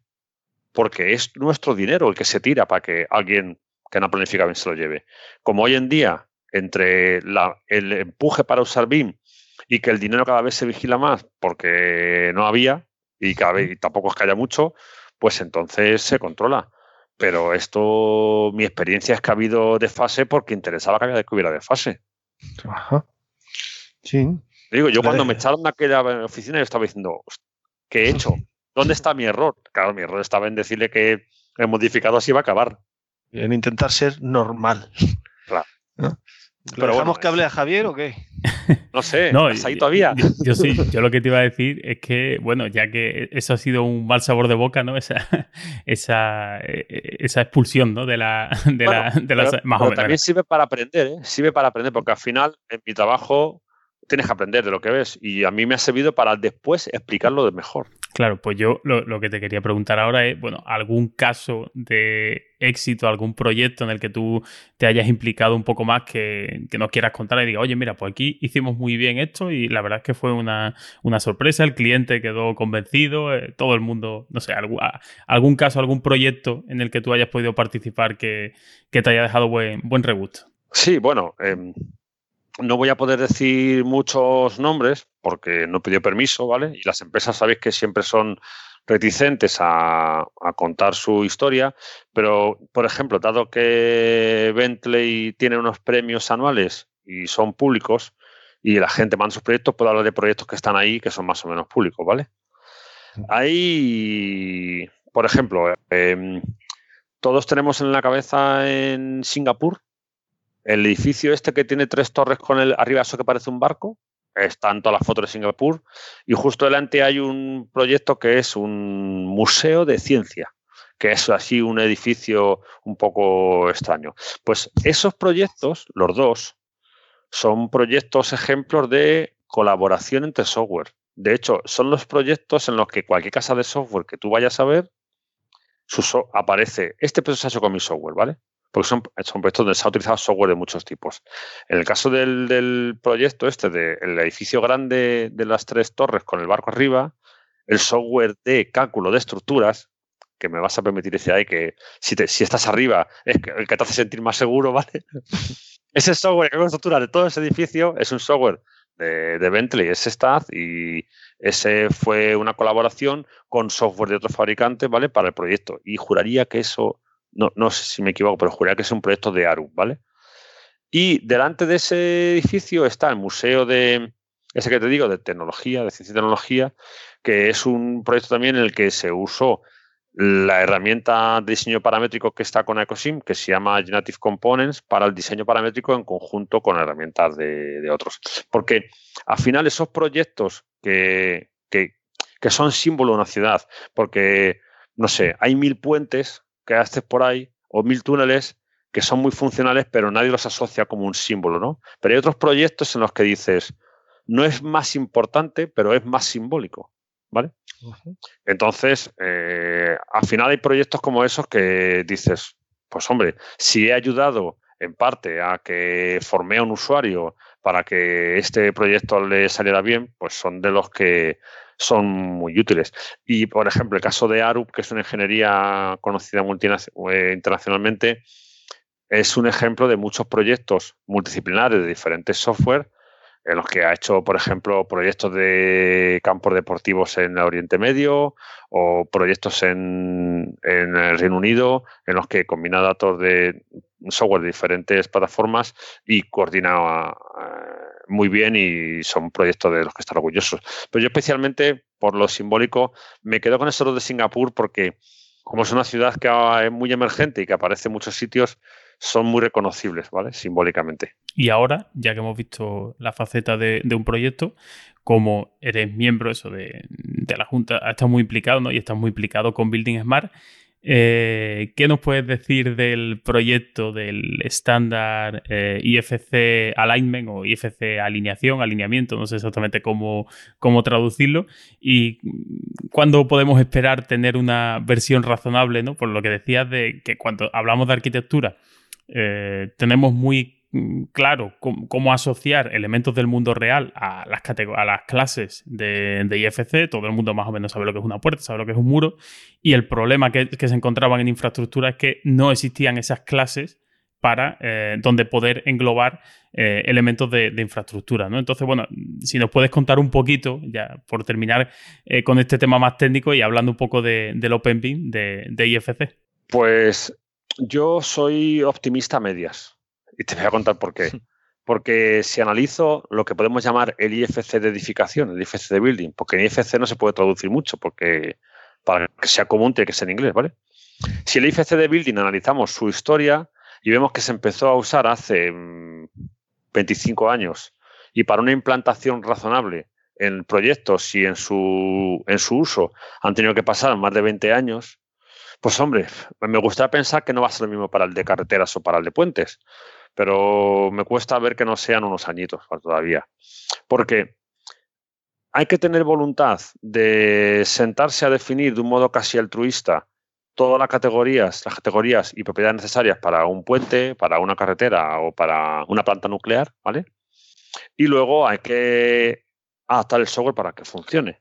Por ejemplo, como hoy en día, em, por circunstancias de la vida, lo que yo siempre digo que es un uso extraño o bizarro del IFC, resulta que cuando muchas veces se pide BIM, lo que está pidiendo es envíame un IFC que yo pueda abrir con Solibri, por ejemplo, ¿vale? Claro, en el caso del edificio está claro, yo te genero un IFC porque sé dónde esperas que vaya la puerta, la columna, la viga y la cimentación.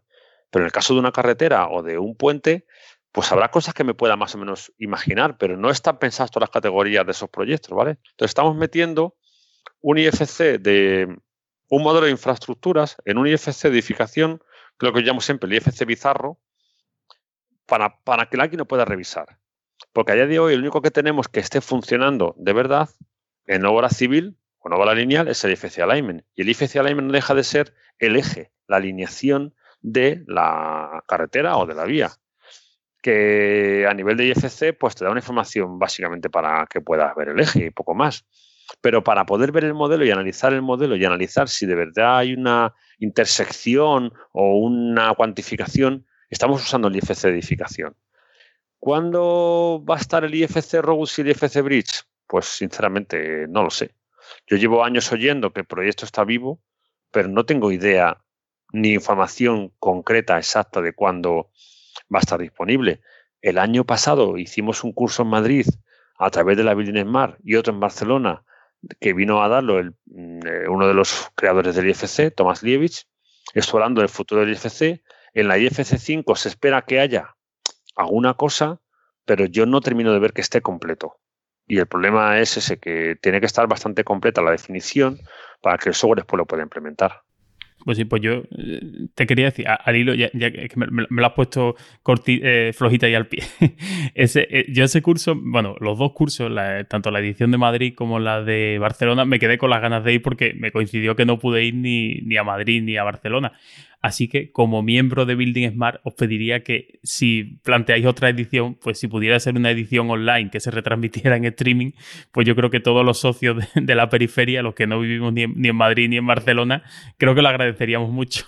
Una, una de las cosas que se debatieron en esos cursos es, dado que venía la persona de, Alemania, Tomás Lievich, a dar el curso, y hicimos dos ediciones, una en Madrid y otra en Barcelona, por ejemplo, en la de Madrid, ¿qué aprendimos? Que el curso eran dos días, el primer día que era común, perfecto, pero el segundo día había intereses diferentes entre la gente que quería saber más del uso, gente que quería saber más de cómo se prepara el IFC, por así decirlo, los desarrolladores de software o los usuarios, ¿no?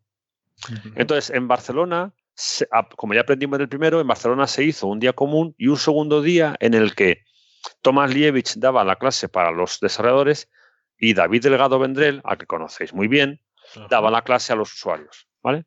En las dos ediciones se planteó, por lo menos en la de Madrid seguro, porque estaba yo en la de Barcelona, creo que también, aunque ahí hablo un poco de oídas, que esos cursos sirvieran como un train de trainer, que es alguien de los que hubiera dado ese curso preparar el temario para expandir el conocimiento al resto de, de, de, usuarios en España sin que tuviera que venir siempre este hombre, y porque además es en inglés y no todo el mundo estaba dispuesto a aceptar el curso en inglés, ¿vale? Para, por decirlo, para hacerlo más accesible. Entonces, este año aún no hemos hablado de ese tema, pero podemos plantear ver si hay alguna opción de hacer un curso por la gente que atendió a esos cursos, hacer un curso de transferencia de conocimientos en español y online, con lo cual sí que se me lo apunto para plantearlo en una reunión de la biblioteca. Yo creo que en, en todas las encuestas que, se mandan todos los años, ¿no? De cosas, yo creo que lo pongo yo siempre. Digo, por favor, los cursos en streaming, me da igual en inglés, en el idioma que sea, pero por favor, que, se, nos facilite, se nos facilite eso. O sea que es verdad, y ahí te hablo porque yo también a veces me he dado bastantes cursos, dar un curso, entrar a un curso en streaming y dar un curso online o sea, perdona, dar un curso presencial, eh, evidentemente el curso en streaming, el curso online llega a más gente porque rompe la barrera de la distancia y de tener que viajar. Pero es que hay cosas que el cuerpo a cuerpo te pide de modo diferente.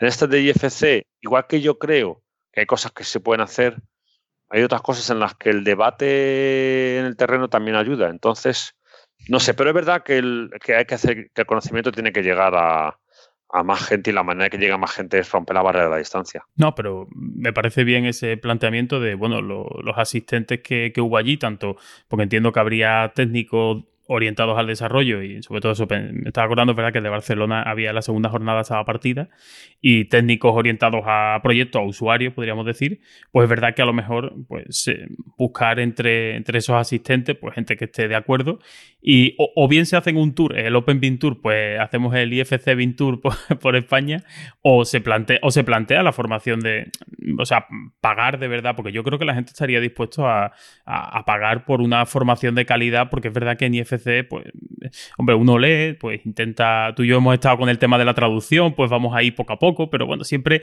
parece que lo suyo es que haya alguien pues, que, te lo cuente todo, que te dé esa visión general y ya te dé la primera, eh, el primer paso. Que hay, que hay mucha gente que pide información sobre cómo usar correctamente IFC, pero no un manual de Autodesk o de Bentley sobre cómo hacer un IFC con mi software. No, no, no. Algo de verdad genérico que diga cómo hay que usar un IFC o qué podemos esperar que podemos pedir un IFC para considerarlo válido. Exactamente. ¿Cuándo se considera que un IFC está correcto o completo? Porque que yo te mande una puerta con 50 campos vacíos, en IFC estamos como con lo que decía antes, de mucho M y poco I, ¿vale? Entonces, que haya a lo mejor un criterio de definir qué se espera de un IFC, qué hay que pedir, sí, es muy interesante. Y de hecho, una de las cosas que tenemos es que ya sabemos que David Delgado es un tío que sabe mucho IFC y que, y que ha dado, por ejemplo, esa sesión. yo creo que es un tema que podemos intentar explorar y yo me comprometo por mi parte a que en la en Mar levantaré la mano y diré, vamos a ver si podemos hacer algo de esta parte, para que llegue más gente. Yo, para, para todo el que no conozca a David, eh, bueno, por un lado tenemos el, episodio que, grabamos con él hablando de, de IFC y también recientemente, bueno, mm, yo he sido uno de los coordinadores de una iniciativa que hubo en el Consejo Superior de Colegios de Arquitectos de una subvención con el Ministerio de Fomento y eh, bueno pues se planteó el Consejo Superior de Colegios de Arquitectos que diferentes colegios mm, pues, hicieran una propuesta sobre acciones formativas eh, digamos para que se ascribieran a ese convenio ¿no? y en el caso de Andalucía lo que hicimos los, los ocho colegios fue eh, encargar una serie de ponencias de clases magistrales podríamos decir a diferentes profesionales y que nos contaran un poco esa visión, diferentes aspectos del BIM. Y precisamente David, eh, pues hablé yo con él y se ofreció encantado a darnos una clase estupenda de unos 30-40 minutos sobre IFC. Y os digo que en la web del, Consejo Andaluz, que es el CACOA, bueno, pondremos ahí eh, el enlace en las notas del programa, pues está su ponencia libre para cualquiera que quiera visualizarlo y, da ese primer, eh, ese primer paso para, para IFC. 40 minutos porque le cortasteis. Sí, bueno, pues... para hablar de IFC horas. no, es que tuvimos, teníamos 12, 12 ponentes, entonces, bueno, pues que tenemos como 6, 7 horas de vídeo que, bueno, invito a todo el que quiera verlo, está por ahí. IFC es un tema que si coges una persona que sepa como David, te puede dar horas. Claro, horas de conversación para saber cómo hacerlo bien, qué esperar, qué pedir. Sí. De hecho, ya te digo que yo siempre digo, eh, David es una persona que como el resto de nosotros usa un software, ¿vale? En el, este caso, él usa Archicad, que yo recuerde, pero, pero que tiene muy clara la, conciencia de que, de que cuando sale de su mesa, eso tiene que ser diferente, ¿vale? Y de que si mi mesa yo uso Archicad, como si uso Ecosin igual. Cuando que sale de mi mesa, tiene que ser que puedas acceder a él. Y por eso a mí me parece que sus conocimientos sobre IFC interoperabilidad y cómo defiende la interoperabilidad con OpenBeam me parece digno de elogiar y de poner en valor. Sí, sí. Es un tío que sabe, sabe muy bien lo que dice. Y disfruta. Yo estuve con él en diciembre en Valladolid, fue el Congreso de Bintecnia. Nos invitaron a una ponencia para hablar básicamente de cómo el software interoperaba o, no interoperaba, ¿vale? Él moderaba la sesión y o sea, se la preparó y tenía conocimiento de todo y de cómo interoperan y de los formatos. a mí me parece un profesional excelente. Sí, sabe más que el que lo inventó. De hecho, fue uno de los programas más largos que, grabamos.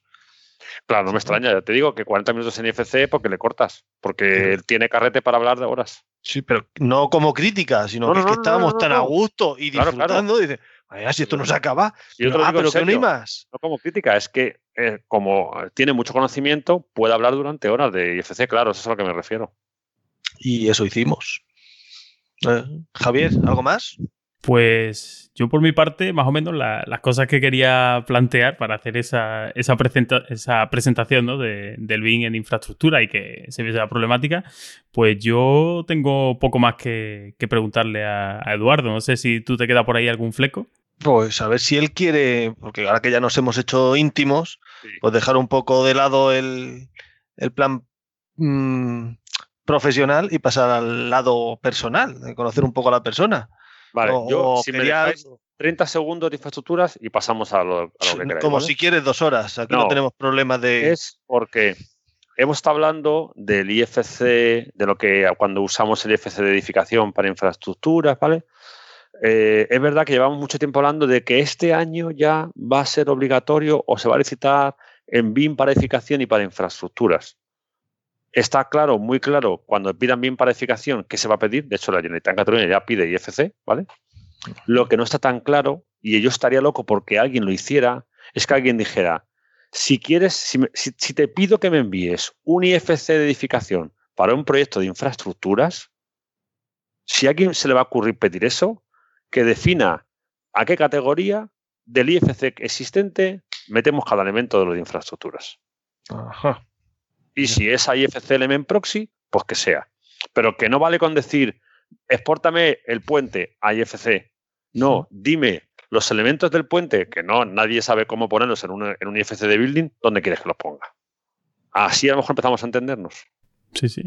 Y que, si, y que si lo pone todo en proxy, pues que diga, bueno, pues utiliza el campo referencia para indicarme el tipo de objeto y tal, lo que sea. Sí, sí. Si es IFC Element Proxy, que diga, y pone un campo que sea tipo barra baja civil y pones Mm, tablero.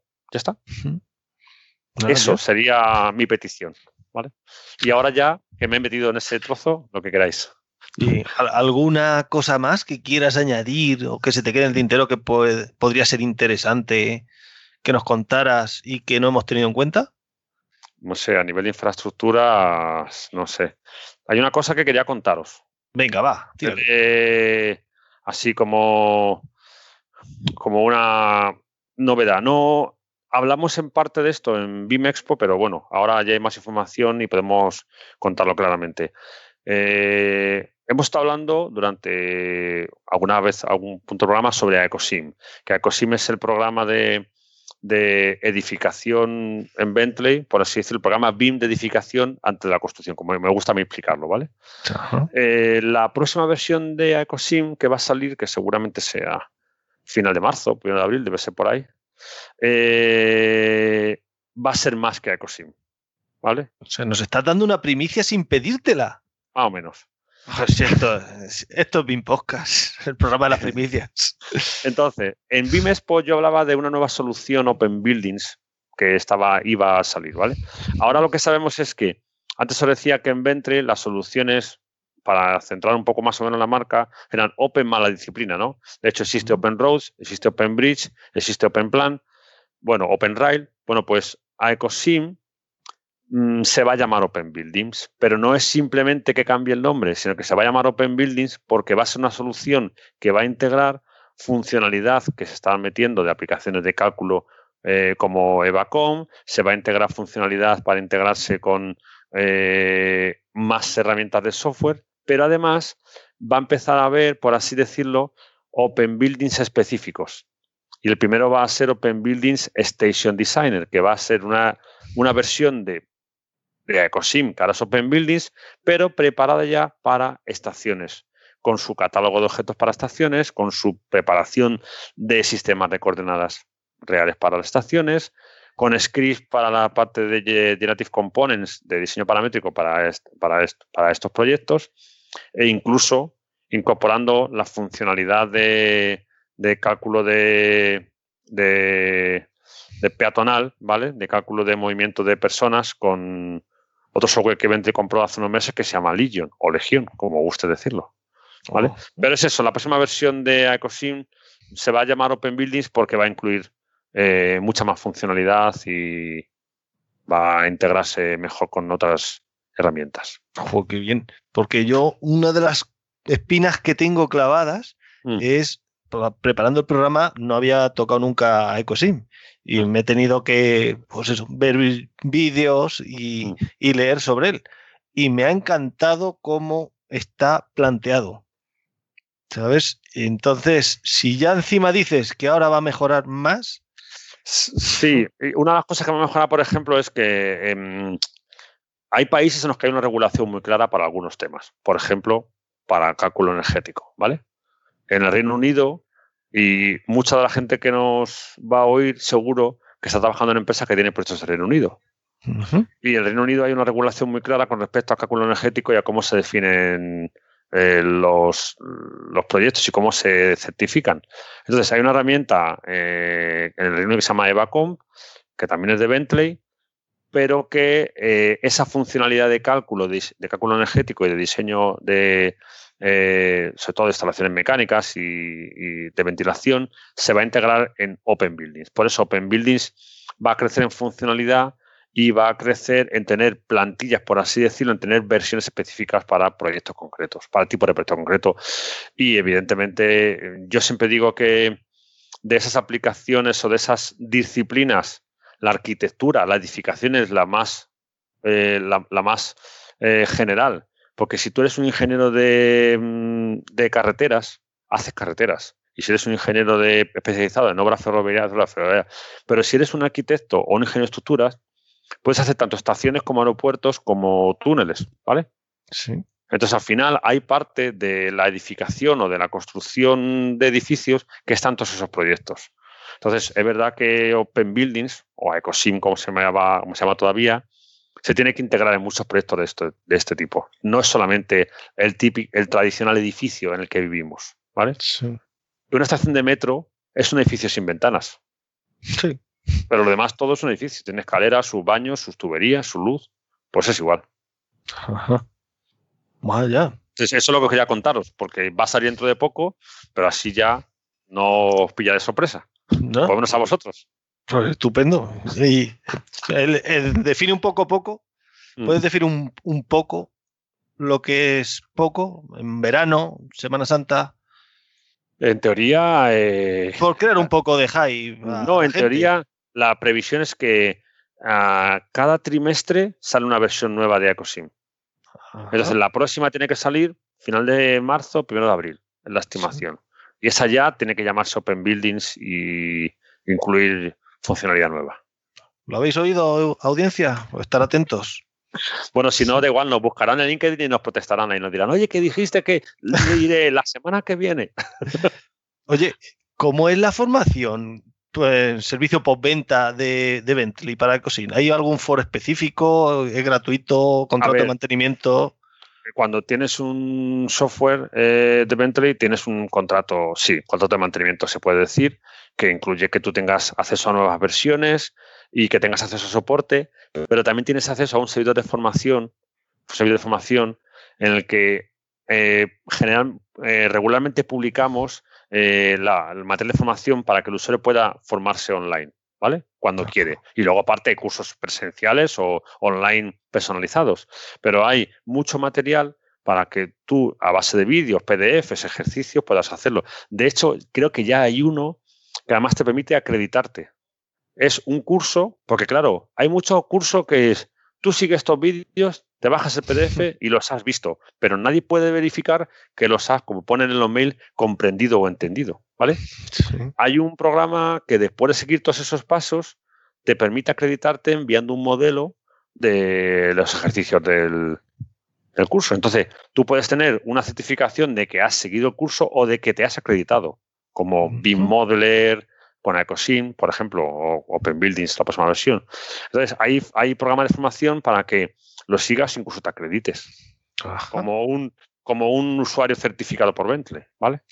Ya. Porque como ahora, con el tema de la petición BIM, además te exigen que lo demuestres, pues Ajá. entonces tienes que poner demostrar que has seguido ciertos cursos de metodología, en software, en lo que te pidan. Pues eso, ¿lo sabías tú, Javier? ¿Que, hay, que te piden que lo demuestres? Hombre, depende el, el, el, proceso de selección, ¿no? O, la, o el... Es que hay, yo lo sé porque hay algunos usuarios que nos han pedido, oye, que estos cursos que dimos, ¿cómo los puedo justificar? Entonces le dice, pues entra aquí, coges tu perfil, te imprimes tu lista de cursos y dicen, ah, vale. ¿vale? Porque le están pidiendo que certifiquen o que demuestren que tienen conocimientos en, en BIM. Ya. Yo no sé exactamente quién, si la Generalitat o quien sea, lo está pidiendo, pero sí, sí, se está empezando a pedir. Ya, pues como esto aún no está oficializado, no hay una carrera de BIM, no hay claro. no, unos estudios reglados. Y luego toda. A ver, la Building Smart tenía un plan para certificarte en BIM, la Building Smart internacional, ¿vale? Pero es verdad que a nivel a nivel de España, lo que puedes decir, no, yo he hecho un máster en BIM, cada uno tiene su programa diferente. A lo mejor uno te ha enseñado a modelar y otro, otra metodología, pero bueno, son máster en BIM. Pero es verdad que no hay nada oficial, no hay un, no hay un pasaporte que diga tú has aprobado el examen de BIM. No, no lo hay. Ya. Y no sé, Javier, ¿le quieres preguntar cómo le fue la BIM Expo? Es que a mí me da la risa. Pues bueno, Eduardo, ¿qué tal? ¿Cuáles fueron tus... O sea, Bing Expo cumplió un poco tus expectativas, eh, bueno, o la de la empresa, ¿no? A nivel de visibilidad, de clientes, de contacto, no sé, un poco cuál, cuál, cuál podría ser ese resumen tuyo de, de Expo. Yo, en cualquiera de los eventos, yo siempre separo dos cosas. Una cosa es a nivel la relación entre, por así decirlo, la empresa que pone un stand y la organización del evento, ¿vale? Que en ese caso mm, a las hay mejores, a las hay peores, hay cosas que siempre se pueden mejorar. Yo creo que en el último Bimespo eh, había algunas cosas que se podían mejorar considerablemente, ¿vale? De hecho, las exposiciones que nosotros teníamos programadas no aparecen en ningún lado, teníamos que avisar a la gente para que fuera, pero bueno, esa parte mm, yo creo que sí se puede mejorar. Pero para mí la parte buena de eventos como el Bimespo eh, no la puede estropear ni mejorar ninguna organización. Porque para mí la parte buena es ir a verle la cara a la gente que hace mucho que no veo, a verle la cara a la gente que conozco por redes sociales pero no conozco en persona, o a conocer gente nueva. A mí este último bimespo me permitió presentarme o charlar en persona con mucha gente que hacía tiempo que no veía o con gente que no conocía como vosotros, que os conocí en persona en el Bimespo. Aunque más o menos nos seguíamos, teníamos referencias por grupos de WhatsApp, por LinkedIn, pero verte la cara y el cuerpo a cuerpo de vez en cuando merece la pena. Y eso no lo puede ni mejorar ni estropear ninguna organización, porque para mí está por encima de eso. Es poder estar allí y conocer a la gente que conocí. ¿vale? es, para mí eso es lo mejor. Eso son cuatro días duros, acabas cansado, hay días que ni comes, pero da igual, porque lo que a mí me importa es eso, poder ver a la gente. Y para mí eso, le digo que lo consigo y la organización, sea buena o mala, no lo puede ni mejorar ni estropear.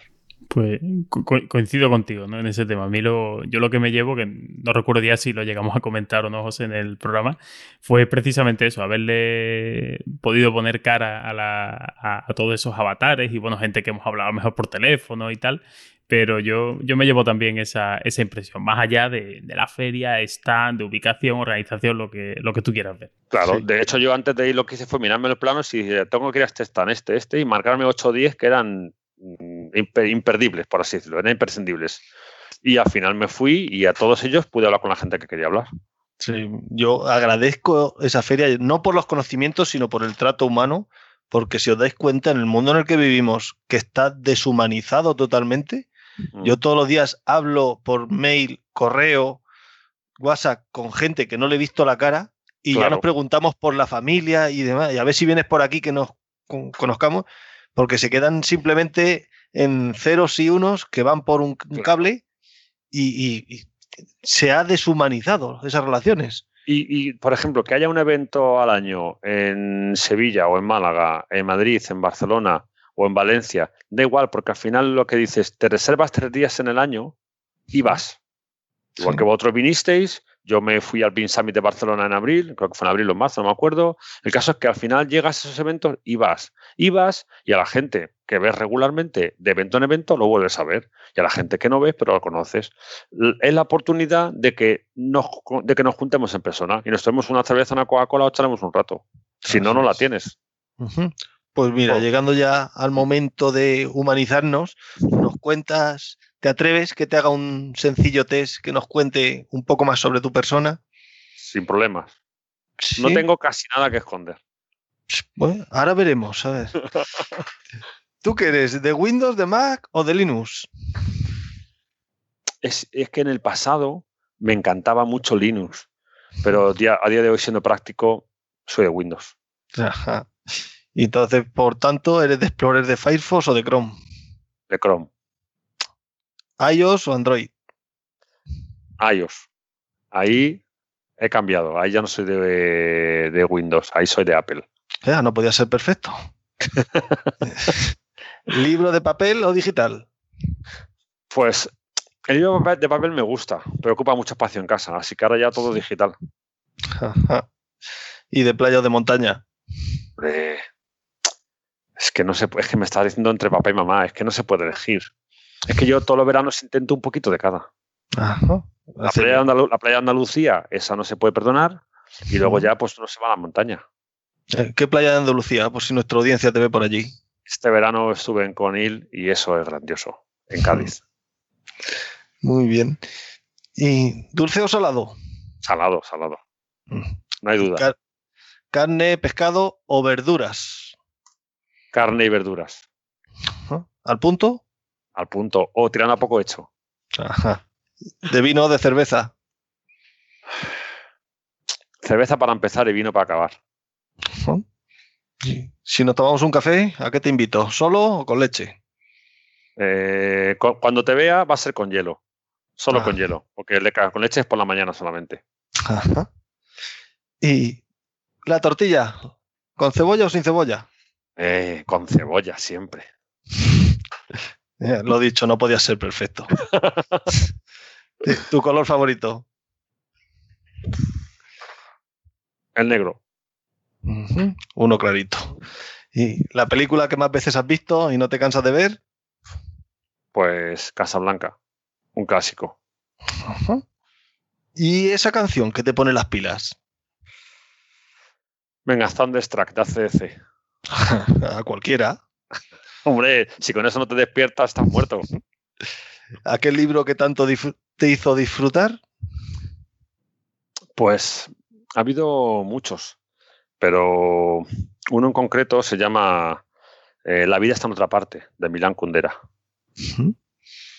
Oye, un héroe, real o de ficción. Mm, un héroe. Qué difícil me lo pones. Un héroe. Me voy a quedar con una ficción, ¿eh? porque de real no me convence ninguno. Me voy a quedar con Superman. Ajá. ¿Y ese lugar que tanto te gusta? Pues me gusta mucho. Eh, me gusta mucho la playa de Andalucía. Pero este verano he descubierto, el verano pasado descubrí el Algarve en Portugal. Y yo creo que también tiene un punto que me, me cautivó. ¿Para repetir? Sí, sí, sí, definitivamente. ¿Comida favorita? Mi favorita, la tortilla de patata con cebolla. Eh, ¿Tu peor defecto? Pues que te gusta la tortilla con cebolla. no, mi peor defecto. Pues no sé, que a veces me cuesta, a veces un poco cabezota, ¿eh? Estarudo, sí, sí. Que eso a veces es bueno para no parar. Otras veces te dice, tienes que aprender a parar de vez en cuando y reconocerte que no va por buen camino, pero bueno. Pues eh, te iba a decir que a lo mejor es, era también tu mejor virtud, que era la pregunta siguiente. Mm, yo creo que, igual que te digo testarudo o cabezota, eh, a nivel de defecto, te voy a decir que a nivel de virtud es perseverante. Constante.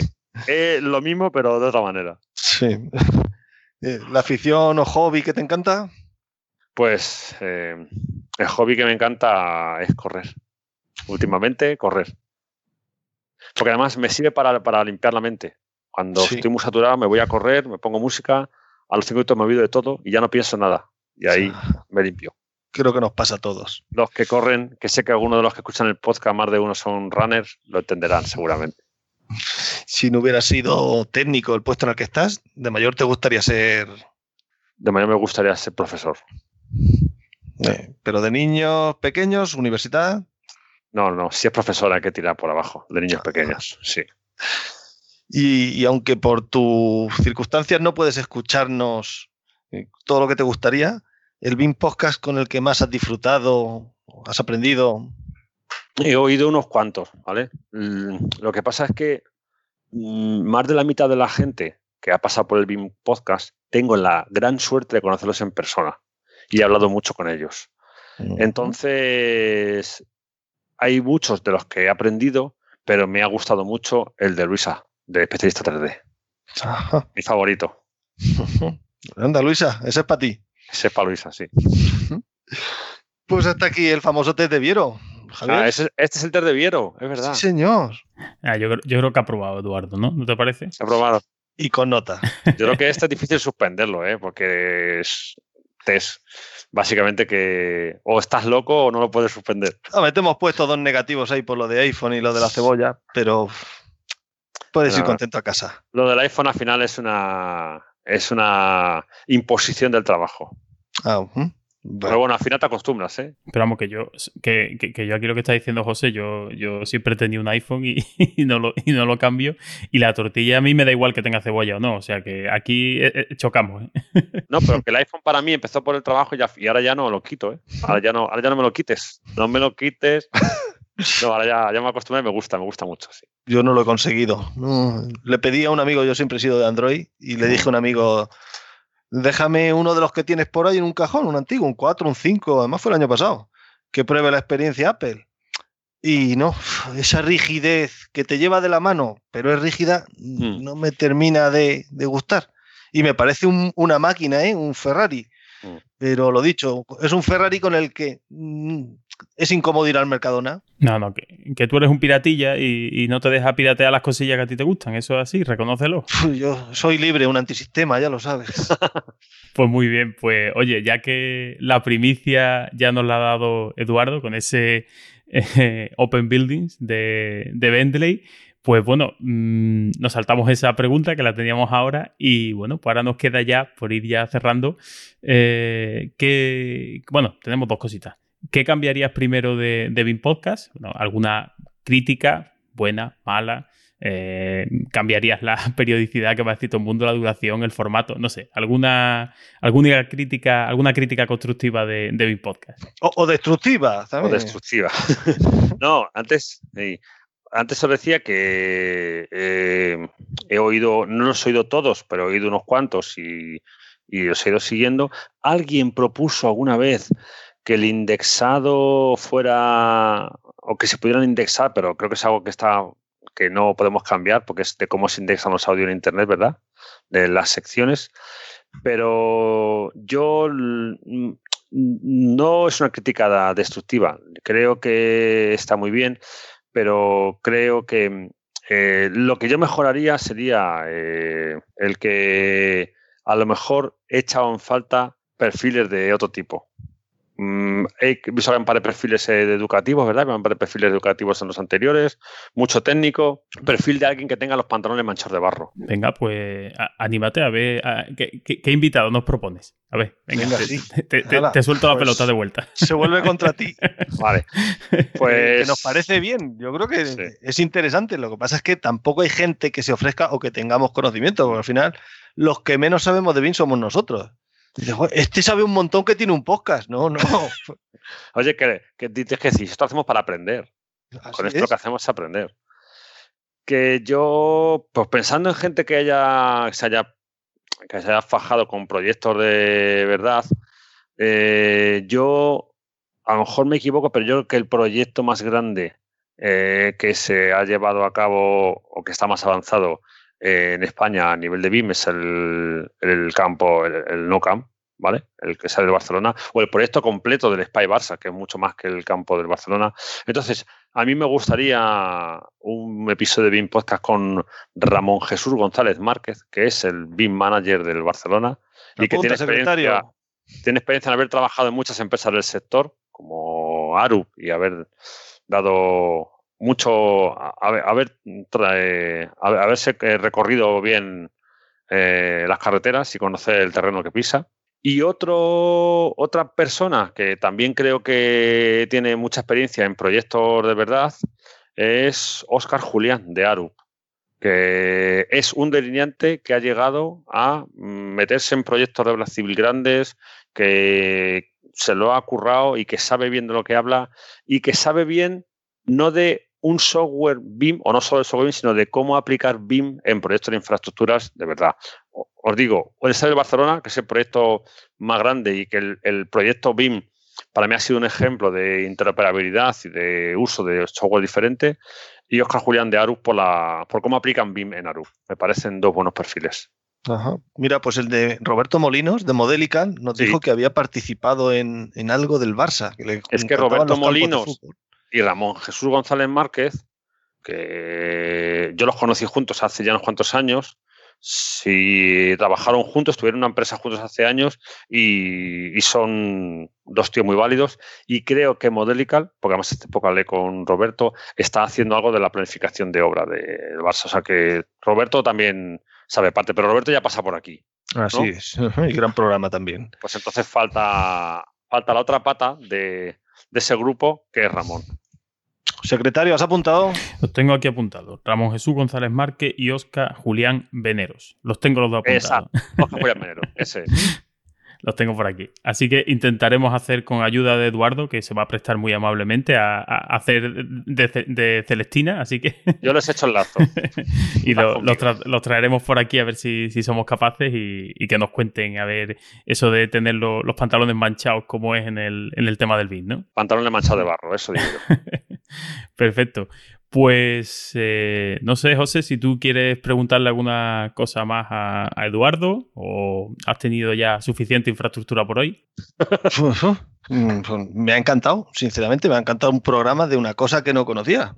Solo me queda despedirme preguntando si soy yo el único tío raro que cuando entra a un parking coge y se pone el ticket en la boca. Eso es fundamental porque eso necesita activarse, la banda magnética con la saliva tiene que activarse gracias a... si no, no funciona después. O, sea que tú también. Por supuesto. Pues yo tengo que decir que yo, me a, a mí sí que me voy a llamar friki entonces. Yo llevo gafas, yo me lo pongo en las gafas. En las gafas de la cabeza en el lateral y digo, ahí no se me pierde. yo, y cuando me bajo y digo, bajo con el, y digo, ¿dónde he puesto el ticket? Y voy con las gafas y el ticket ahí flotando arriba tengo que hacer así, cogerlo y guardármelo en la cartera. Pues eso sí que no lo he visto yo nunca. ¿eh? pues, pues no coincide conmigo en un parque, si no lo verás. está bien, está bien. Es el programa que de BIM.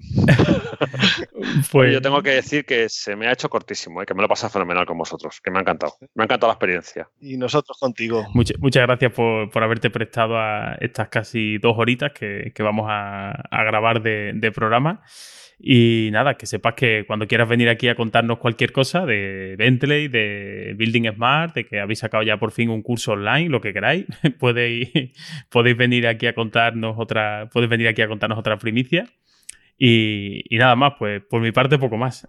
O si no, os traigo a alguien de la Building Smart para que no se aburran conmigo la gente, os traigo a otro Building Smart y que os cuente también las novedades. Sí, también, también es verdad que tenemos pendiente algo, alguien más de, de Building Smart. Pues nada, Eduardo, muchísimas gracias por, haber venido y José, también a ti. Muchas gracias, como siempre, por, acompañarme en este, en este proyecto. A vosotros. Muchas gracias a vosotros, encantado. Y hasta aquí este decimoséptimo episodio de BIM Podcast. Si quieres proponer algún tema, sugerir invitados, o mejor aún, te animas a venir por aquí y charlar un rato sobre BIM, como ha hecho Eduardo, pues puedes dejar un comentario en la web del podcast, contactar mediante Twitter, en Facebook o por correo electrónico en info.binpodcast.com y, como siempre, encontrarás todos los enlaces mencionados en el programa, en las notas que acompañan a este episodio, también un poco ese índice eh, que se encarga mi compañero José de hacer de en qué minuto eh, tratamos cada tema y recordarte que puedes suscribirte al podcast a través de iTunes, de Evox, también estamos ahora en Spotify o puedes seguir las instrucciones que aparecen en la web bimpodcast.com barra suscripción. Un saludo y hasta el próximo episodio.